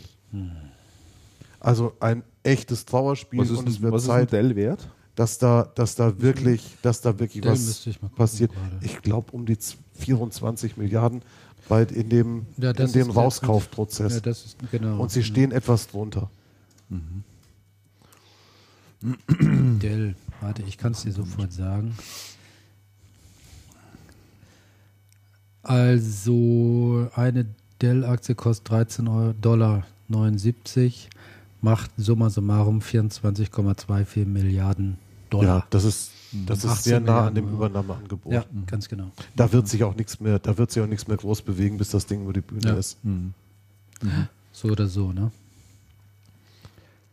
Aber so sieht das aus. Also die Ergebnisse lassen wirklich zu wünschen übrig und zeigen, dass da ein vernünftig geordneter ähm, Neustart des Unternehmens deutlich überfällig ist. Mhm. Tja, also also an, dieser, an dieser Stelle muss was passieren. Ganz, ganz äh, niedlich, muss ich jetzt mal sagen, fand ich eigentlich den ähm, Brief von Dell an, von Michael Dell an seine Leute. Der hat an die ganze Truppe geschrieben, hat gesagt, Freunde, das, wir haben das Angebot nachgebessert und es geht weiter und für euch ganz wichtig, in schwierigen Zeiten fokussieren und auf die Arbeit konzentrieren und los, und los geht's. Nicht zur Seite schauen, weiterarbeiten, immer an den Kunden denken. Ja, hat er recht. Was will er auch andere? Hat, ja, hat er recht, Hat er recht. aber hey, wie soll's denn gehen? Ja, ja wie soll es gehen? Ja, dann sind wir mal gespannt, äh, was dann da tatsächlich dabei rauskommt. Ne? Also ähm, Also ich bin, ich bin hochgespannt, wobei ich im Moment ähm, ich, ziemlich zuversichtlich bin, dass das Dell, dass die. Dell-Offer ähm, über die Bühne gehen wird, ja. Aber die, die Begründung, was macht dich da so sicher? also die, die, es ist ganz interessant, die, die ähm, Dell hat ja das Angebot erhöht und die Abstimmungsbedingungen geändert. Und zwar mit folgender Begründung. Also die Abstimmungsbedingungen waren ja ursprünglich, alle Aktien, die nicht stimmen, sind Stimmen gegen den Deal. Und ähm, als, dies, als dieses Prozedere gefixt war, gab es dieses, ähm, diesen Alternativplan von Icon nicht. Und in der Zwischenzeit mit dem Alternativplan von Icon wäre jede Gegenstimme gegen, den, ähm, gegen die Reprivatisierung eine Stimme für, für Icon. Und dann kann man natürlich nicht sagen, die neutralen Stimmen ähm, sind dann die Stimmen für den anderen. Mhm. Und das ist so, das ist so die Begründung. Das heißt, die neutralen Stimmen sind dann neutral und die einen stimmen für das eine und die anderen stimmen für das andere aus. Okay. Und das halte ich, und das halte ich auch für ähm, fair, ja. durchaus fair und, ähm, und nachvollziehbar. Mhm. Und, da- und das Interessante an dem Icon-Deal ist ja, der Icon hat ja keinerlei Aktienmehrheit und der würde den Deal finanzieren aus den aktuellen Cash-Beständen von, von Dell, was ja auch mein ganz gern genommenes Modell ist. Ja. Gut, aber Dell hat dann auch versprochen, also Michael Dell hat ja auch versprochen, wenn die Privatisierung greift, dann wird es nochmal eine Dividendenausschüttung geben. Und das ist dann ja auch von, von seinem Objekt aus, aus, aus der Substanz genommen. Also, also da, die arbeiten da schon mit wirklich Haken und Ösen. Das ist, ähm, Ja, da geht es ja auch um was, ne? es ist nicht mehr feierlich. Gut, es geht aber auch um viel, muss man sagen. Ich Und möchte ich ja nicht halte, wissen, was, was passieren würde, wenn Karl Icahn da tatsächlich äh, sich durchsetzt. Zerschlagung der Firma. Und, und das wäre ja wirklich äh, eine bittere Geschichte. Es, würde, es würde passieren, meines Erachtens, was bei Motorola passiert ist, ein einziges Trauerspiel. Ein, das war ja auch Icon. ne? ja. Das war ja auch so ein Icon-Streich, wo man den einzigen Marktführer bei Handys komplett vor die Wand geritten hat. Mhm. gab neulich einen sehr interessanten Hinter Hintergrundbericht übrigens zu, ähm, zu Motorola und Google und zwar zu den, zu den neuen Handymodellen und wie das entstanden ist und wie sich bei, und wie sich bei Motorola da die Stimmung geändert hat. Dadurch, dass der, dass der Investor, der das Unternehmen wirklich ausgequetscht hat und sehr, und sehr auf kurzfristige Geschichten bedacht war, ähm, raus ist und die Leute sagen, okay, jetzt können wir endlich wieder langfristig schauen, was macht ja. Sinn. Wir müssen uns nicht um irgendwelche komischen Zielgruppen kümmern, die womöglich keine sind, Mhm. sondern wir können wirklich wieder schauen, was macht bei einem Telefon eigentlich oder bei einem Smartphone eigentlich Sinn zu entwickeln, langfristig gesehen. Ja. Und das neue und die neuen Modelle müssen, oh, das war völlig abgeschwiffen, aber die neuen Modelle müssen auch ganz interessant sein. Ich habe selber noch nicht ja. gesehen, aber was man liest, war wirklich sehr interessant.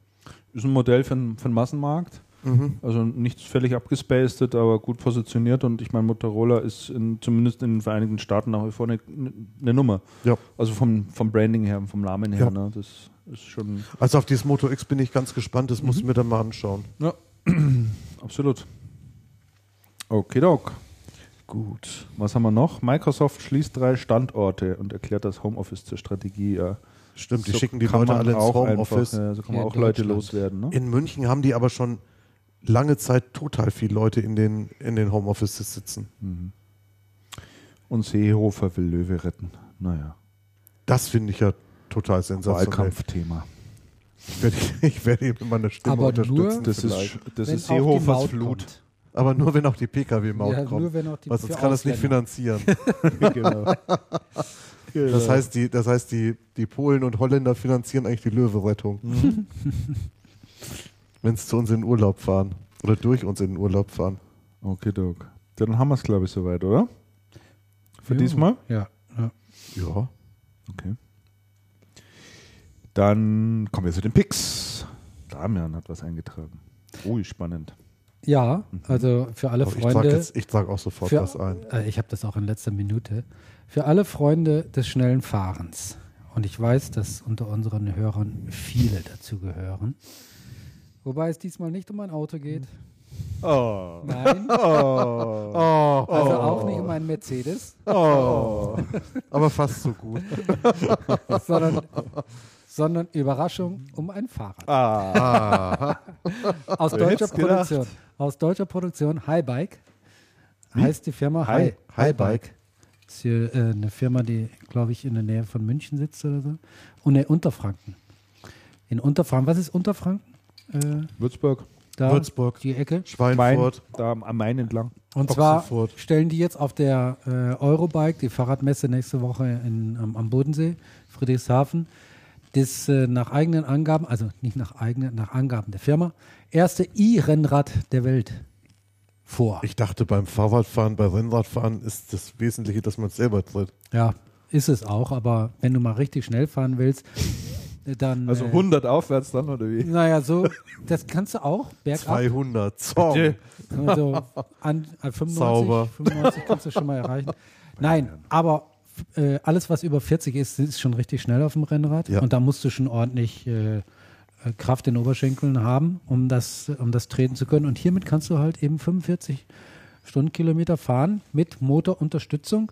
Äh, 350 Watt Bosch Performance Motor hilft dir dabei. Das heißt, du brauchst in dem Rennrad ein Nummernschild? Verstehe ich das Das, richtig? kann, äh, das könnte sogar sein. Ja. Das ist so ein Mofa-Nummernschild, das auf der Bank bringt. Lustig. Wenn Versicherungskennzeichen. du diese völlig abgespeckten, abgemagerten Rennräder siehst, wo es auf jedes Kraler kommt, dann hinten so ein Nummernschild Aber drin. ich habe hier, ich habe hier, ich habe hier mal den, ich habe den Link ja da.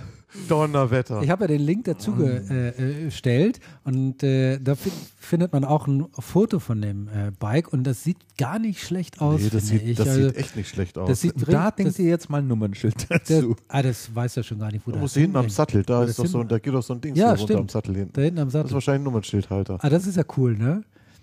Oder du trägst es am Rücken. da gibt's dann, das- da gibt es dann das Fahrradfahrerhemd mit Kennzeichen auf dem Rücken. Aber ich meine, diese, E-Bikes ja Bikes, insgesamt, die sind ja Wow. so, die sind ja gemein. Ich war vor das kurzem ja war ich auch Hammer. mit meinem Rennrad unterwegs und das hat keinen Motor, außer mein eigener. Und äh, da fuhr so ein alter Mann, ne? Der, der kam da von rechts und ich dachte, boah, der fährt aber ganz schön schnell. Ne? Und bog dann auf meine Straße und er war dann halt ein Stückchen vor mir, ne? Und dann habe ich gedacht, ja, den hast du ja sofort, ne? Und das hat echt gedauert, bis ich den, bis ich den eingeholt habe. Und der war so ganz locker so am Treten in aufrechter Sitzposition. Ne? Und ich hing da auf meinem Renner, ne? Wie Zeitfahrposition. Hatte da echt zu kämpfen, an ihm vorbeizukommen. Also, Ja, Wahnsinn. Schon fies. Ne? Ja, ja. Ja. Aber, Naja, das sieht, aber das sieht echt gut Das aus. sieht echt nicht schlecht aus, aus, ja, muss ich sagen. Also, mal gucken. Preis Donnerschlag. steht ja noch nicht davon, aber nächste Woche Friedrichshafen kann man ja mal hin, sich das angucken. Große Ist Messe. doch bestimmt so ein vierstellig, oder? Äh, äh, fünfstellig.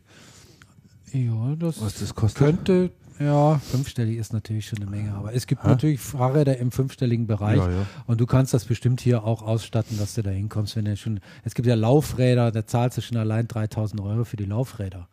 Also für die Laufräder? Räder. Ja, die Räder nennt man Laufräder. Ach so. Also vorne ist ja eins und hinten bei einem Fahrrad typischerweise sind Räder. Der Fachmann sagt Laufrad. Ach so. Hä? Der nennt die Räder Laufrad. Also Aber gibt es auch noch andere? Hm? Gibt es auch Nee, andere? die heißen Laufrad. Also Hab beim ja Experten. nie gehört. Laufrad kenne ich für kleine Kinder. Ja, natürlich. Ja. Zum Draufsetzen. Genau. Oder der Vorläufer vom Fahrrad gab es ja auch mal sowas. Ja, irgendwie sowas, ja. Habe ich noch nie gehört. Aha. Man lernt Ja, nicht aus. Es gibt ja dann diese elektronischen Shimano-Schaltungen mittlerweile auch, die kosten auch schon irgendwie 200.000 Euro. Mit Batteriebetrieb oder was? Also Ja, die sind mit Akku. Boah. Du hast Ernst? das, ja, du hast einen Akku, der ist meistens so unter der Sattelstütze oder in der Sattelstütze integriert und äh, vorne drückst du nur noch so Knöpfe. Du schaltest also nicht mehr irgendwie mechanisch, sondern geht alles elektronisch. Vorteil? Sehr teuer. Vorteil? Geht viel schneller. Schneller. Ja. Und du brauchst Doch, nicht mehr die, du, du drückst ja nur so auf den Knopf, zack, zack, zack, zack. Das müsste Das man ist jetzt, High-End. das Das ist müsste ja man jetzt gefilmt irre. haben eigentlich. ja echt irre. Das würde Hat den Nachteil, die machen. können auch mal ausfallen.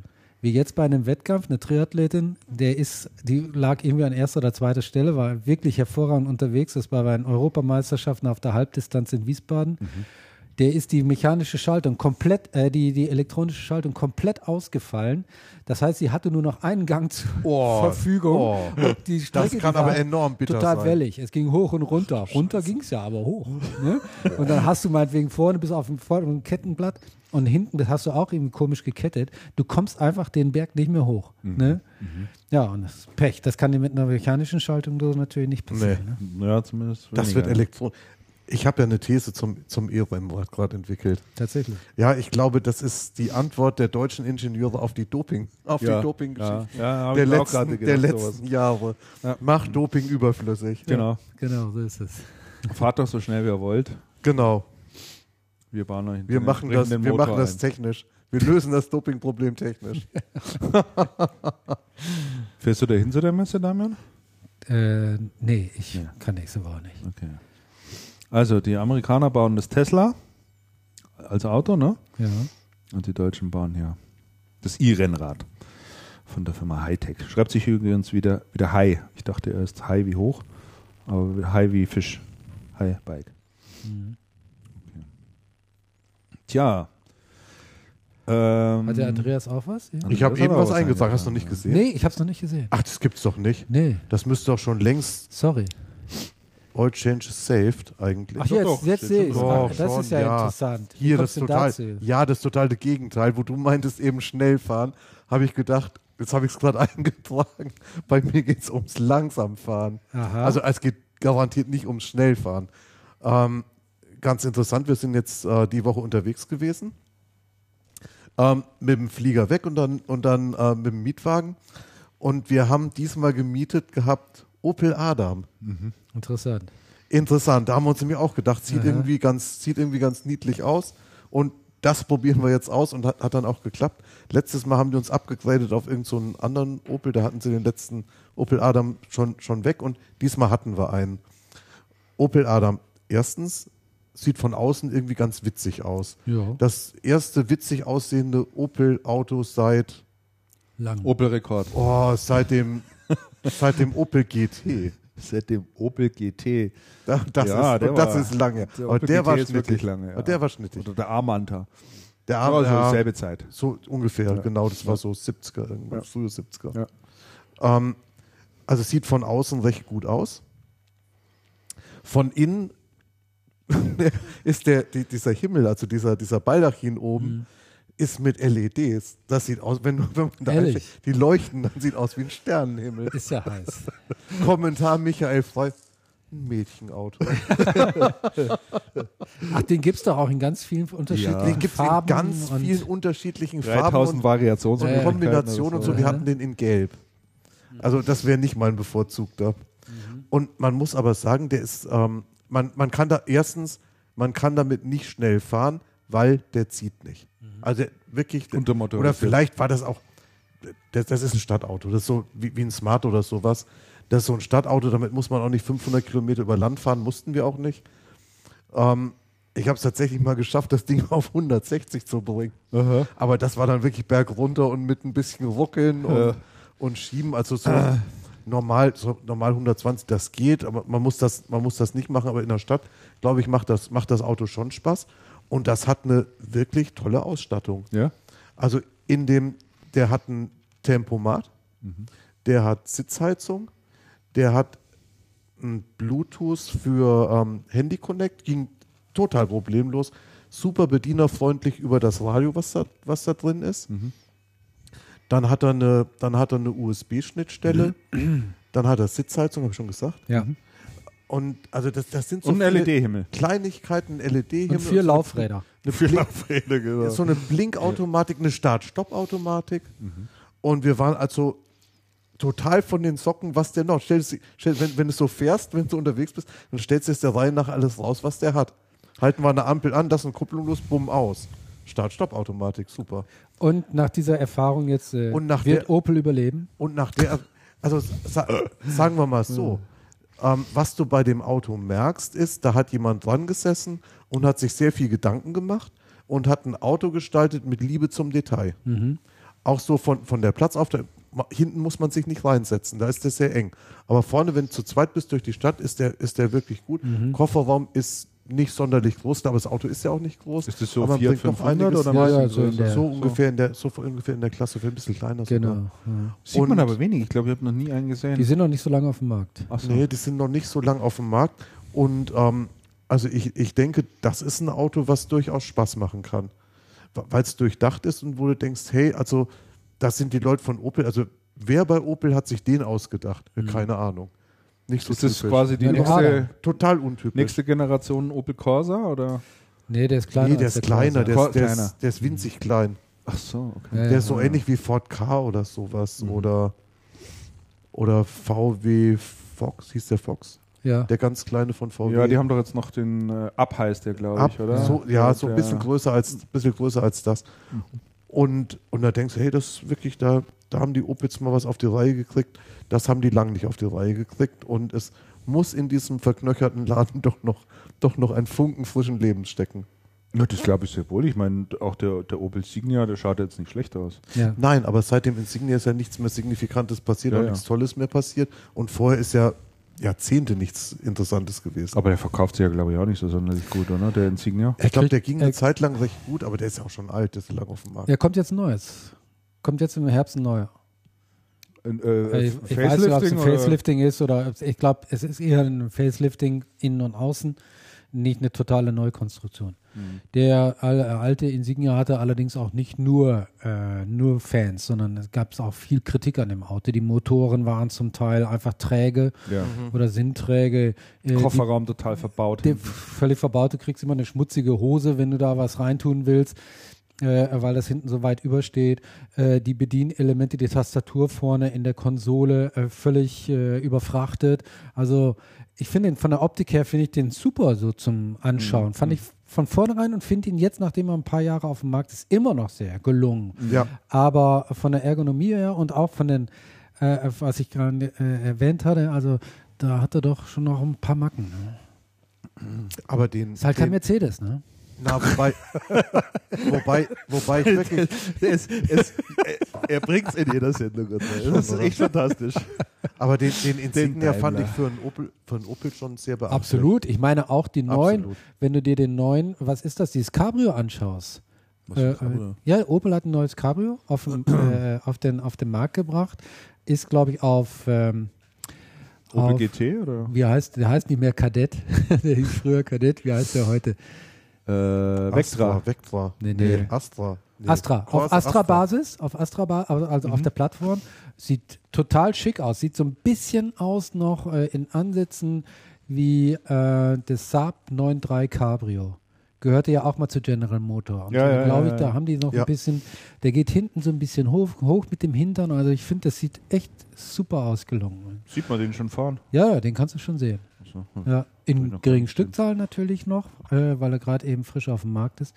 Oder dieses, dieser Ast, dieses Astra GT oder so. Also die haben schon auch schöne Autos mittlerweile, also dynamische Autos, die sie da auf den Markt bringen. Mhm. Ne? Haben wir aber immer noch eben halt ein paar Baustellen. Noch, ne? Vielleicht kriegen die das ja so hin, wie Audi das hingekriegt hat, wo es ja früher die, die Die Audi totalen Spießerautos 80, wie hießen die, Audi 100 oder so. und waren. Audi so. 80, Audi 100, ja. Uh, das wäre aber ein Und dann, langer und, dann Weg. haben die, und dann haben die Audis ja super die Kurve gekriegt Ja. und die Opels müssen das halt auch mal machen. Das wäre ein Ja. weiter Weg. Ich hatte es ja eigentlich gedacht, dass Ford diesen Weg eher, eher Ja. noch gehen könnte, aber da sehe ich im Moment auch, äh, sehe ich im Moment eher nicht.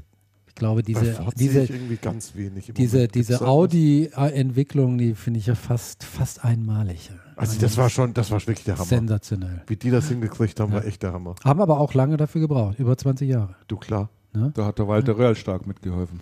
Auch, sicher. Ja, ja, da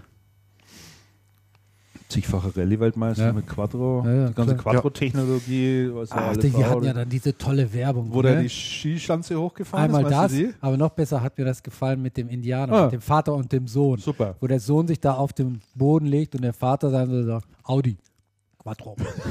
Ja, super, ja. Spurenleser. Ah, Ja, super. ja, ja, ja. Echt gut. Richtig. Ja. Sehr, sehr gut. Na, Opel. Opel war auch mein erstes Auto. Echt? B-Kadett. Bika, doch. War hässlich. Hässlich. Coupé. Coupé. 1500 Mark. Kult. Zwei Jahren TÜV. Kult. Wie lange hat er gehalten? Zwei Jahre. War nicht schlecht. Und dann wäre der neue TÜV fällig gewesen. Da musste Wäre er weg. mein TÜV fällig gewesen. Habe ich Ja. mir einen Ford Taunus geholt. Oh Gott. Für, für der- selbes Geld. Wie lange hat der gehalten? Auch zwei, Auch zwei Jahre. Jahre. Da war der TÜV fällig. Ich hatte, ich hatte immer Erkenne Geld für, ja, ich, mehr, mehr Geld hatte ich damals nicht und es ging nicht anders. Nein, konnte man damals ja auch. Taunus war ein schönes Auto, war ein Sechszylinder. Das war ein großes Auto. War ein riesen, Ein Taunus Schiff. war echt eine Schlüssel. Also, eine große. Kumpel von mir hat einen Granada gehabt. Oh, weia. das ist auch nicht schlecht. Ja, das Schiff wieder. Ja. Meine Herren. ja, das hatte ich mir auch mal überlegt. so fuhren die sich auch. Ja, Dann Diese hatte ich Schiffe so. die fuhren sich. Ja, ja. Da wurde sie seekrankte. mit Vinyldach. Aha. Mhm. Ja, tolle da Autos. kommt er ins Schwärmen, der Christian. Jetzt fängt er nur noch, gleich fängt er an mit der deutschen Ingenieurkunst. Ja, genau. Erzähl ich dann das nächste Mal drüber. Genau. Was Hier, hast du denn hier tu du noch? mal für- picken. Ich? Ja. Ja, ich habe äh, ich? Nein. Doch ich hab noch eine App mitgebracht. Und zwar Waze. Kennt die Hat bei jemand? mir nicht funktioniert. Muss ich dir sagen, du hast einen Vase geschickt.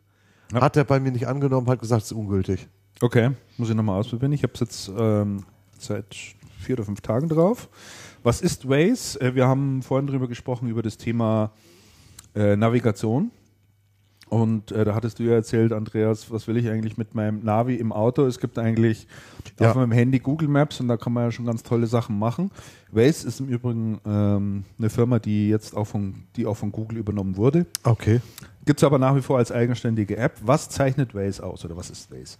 Waze ist auch ein äh, Navigationsprogramm oder äh, Navi- Navi-App, aber die äh, sehr stark lebt von der Anreicherung von Daten durch die Nutzer, durch die Nutzer, also alle Waze-Nutzer, die durch die Gegend fahren, ähm, haben hier die Möglichkeit, sich in irgendeiner Form mit einzubringen. Beispielsweise dadurch, dass sie äh, feststellen, da vorne ist ein Unfall, du tippst auf eine Taste drauf und dann wird der Unfall sofort an alle anderen gemeldet und der taucht bei dir ganz einfach in der Straße auf äh, oder in deinem, in deinem Ding auf. Ähm, des Weiteren äh, wird bekannt gegeben, äh, beispielsweise steht die Polizei irgendwo, gibt es irgendwo Radarfallen.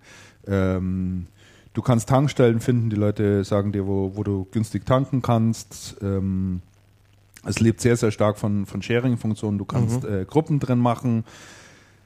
Äh, es geht äh, Parkplätze etc. pp. Also es ist eine Vielzahl von wirklich sehr nützlichen Diensten, die, die da noch mit integriert sind. Es macht richtig Spaß, mit dem Ding äh, das Ding anzumachen und rumzufahren. Ähm, man kann andere Wazer ansprechen.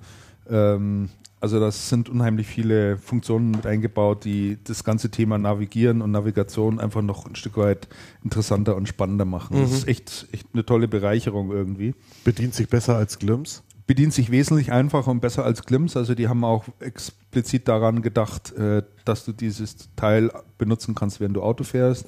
Du hast also bestimmte Dialogboxen, die du oder Funktionen, die du andrückst. Dann kommt zwar ein Dialog hoch, der schließt sich aber automatisch nach fünf Sekunden. Wenn du nicht, Okay. wenn du jetzt gerade keine Zeit hast, da irgendetwas zu machen, dann geht der einfach wieder zu. Ähm, die, die ganzen Tasten, die man hier drin drücken kann, sind nicht irgendwie futzlig, sondern sind groß, dass du mit Ja. einem Finger ganz schnell auch drauf kommst. Also da haben sie sich äh, wirklich extrem viel einfallen lassen.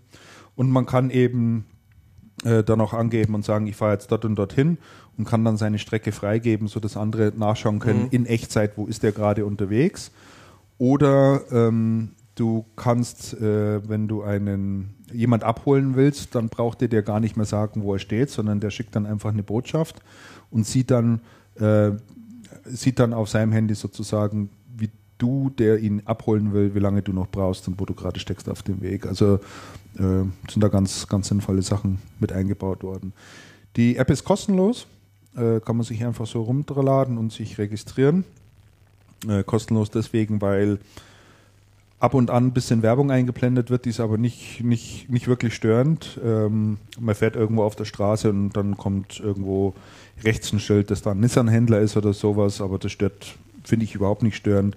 Ansonsten ist es äh, völlig kostenlos.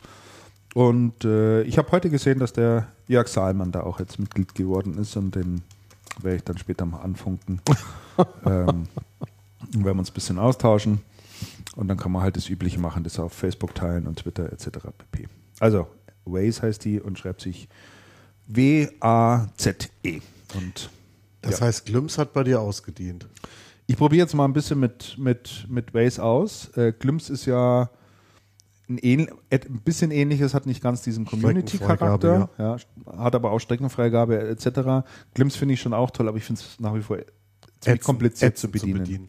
Jetzt muss ich gerade mal die, die Geschichte von Glimpse erzählen. Ja, mach mal. Vorletztes Wochenende bin ich mit einem Freund in Frankfurt gewesen, Mhm. einen Kumpel besuchen und dem hatten wir einen Glimpse geschickt. Der hat das also immer nachvollzogen, fand die App total klasse, hat sofort auch runtergeladen, uns einen Glimpse geschickt. Mhm. Der war allerdings immer nur bei sich in der Wohnung unterwegs und dann konnte man genau verfolgen, wie er mit drei Kilometer die Stunde zum, vom Balkon zum Kühlschrank gelaufen ist und sich ein Bier geholt hat. Aber die eigentlich interessante Geschichte war, wir waren also auf den letzten Metern, es war so ein bisschen verwinkelt und an einer Kreuzung bin ich abgebogen und eine Sekunde später klingelt das Telefon erst dran und sagt, hey, ihr seid falsch abgebogen, Umdrehen. zurück, umdrehen und andersrum fahren. Und der hat dann wirklich gesehen, oh, gleich sind sie da und wo fahren sie jetzt denn hin? Das heißt, man sieht es wirklich in Echtzeit. Ja. Wir, waren, wir waren keine 20 Meter gefahren, da war der schon, da war der schon da und hat angerufen und gesagt, Kommando zurück, umdrehen und und um die andere Ecke fahren. Mhm. Und das fand ich dann schon wirklich beachtlich. Ja. Also das ist schon erstaunlich, wie gut die, wie gut die Dienste tatsächlich funktionieren. Also Alternative, die man sich anschauen kann, Glems schreibt sich G-L-Y-M-P-S-E. Und du hast es, glaube ich, vor vier, Augenschlag. vor vier Habe ich dir schon mal gepickt? Channelcast empfohlen. Ja. Habe ich schon mal. Du, wir hatten es in dem, wir hatten es in dem Cast empfohlen, als wir in Böblingen waren. ah, ja, Weil da sein. hattest du uns das erste Mal einen Glimps geschickt. Okay, kann gut sein, ja. Also kann man sich mal anschauen und äh, viel Spaß damit. Kostet ja nichts. Und wenn ihr drin seid, dann schaut mal, vielleicht können wir uns da irgendwie miteinander verdrahten. Äh, so, dann sind wir am Ende der Episode dieses Mal. Ich hätte zwar noch ein zweites Tool, was ich vorstellen wollte, aber das mache ich irgendwann mal anders. Und Ja. Wir verabschieden oder ich verabschiede mich jetzt erstmal in Urlaub. Und wir sehen uns dann wahrscheinlich im September irgendwann wieder. Haben wir da schon einen Termin festgelegt, Kinders? Glaube nicht, oder? Wobei wir hatten doch neulich mal einen ganzen Schwung eigentlich ins Auge gefasst. Also die Schule startet wieder am 12. Ne?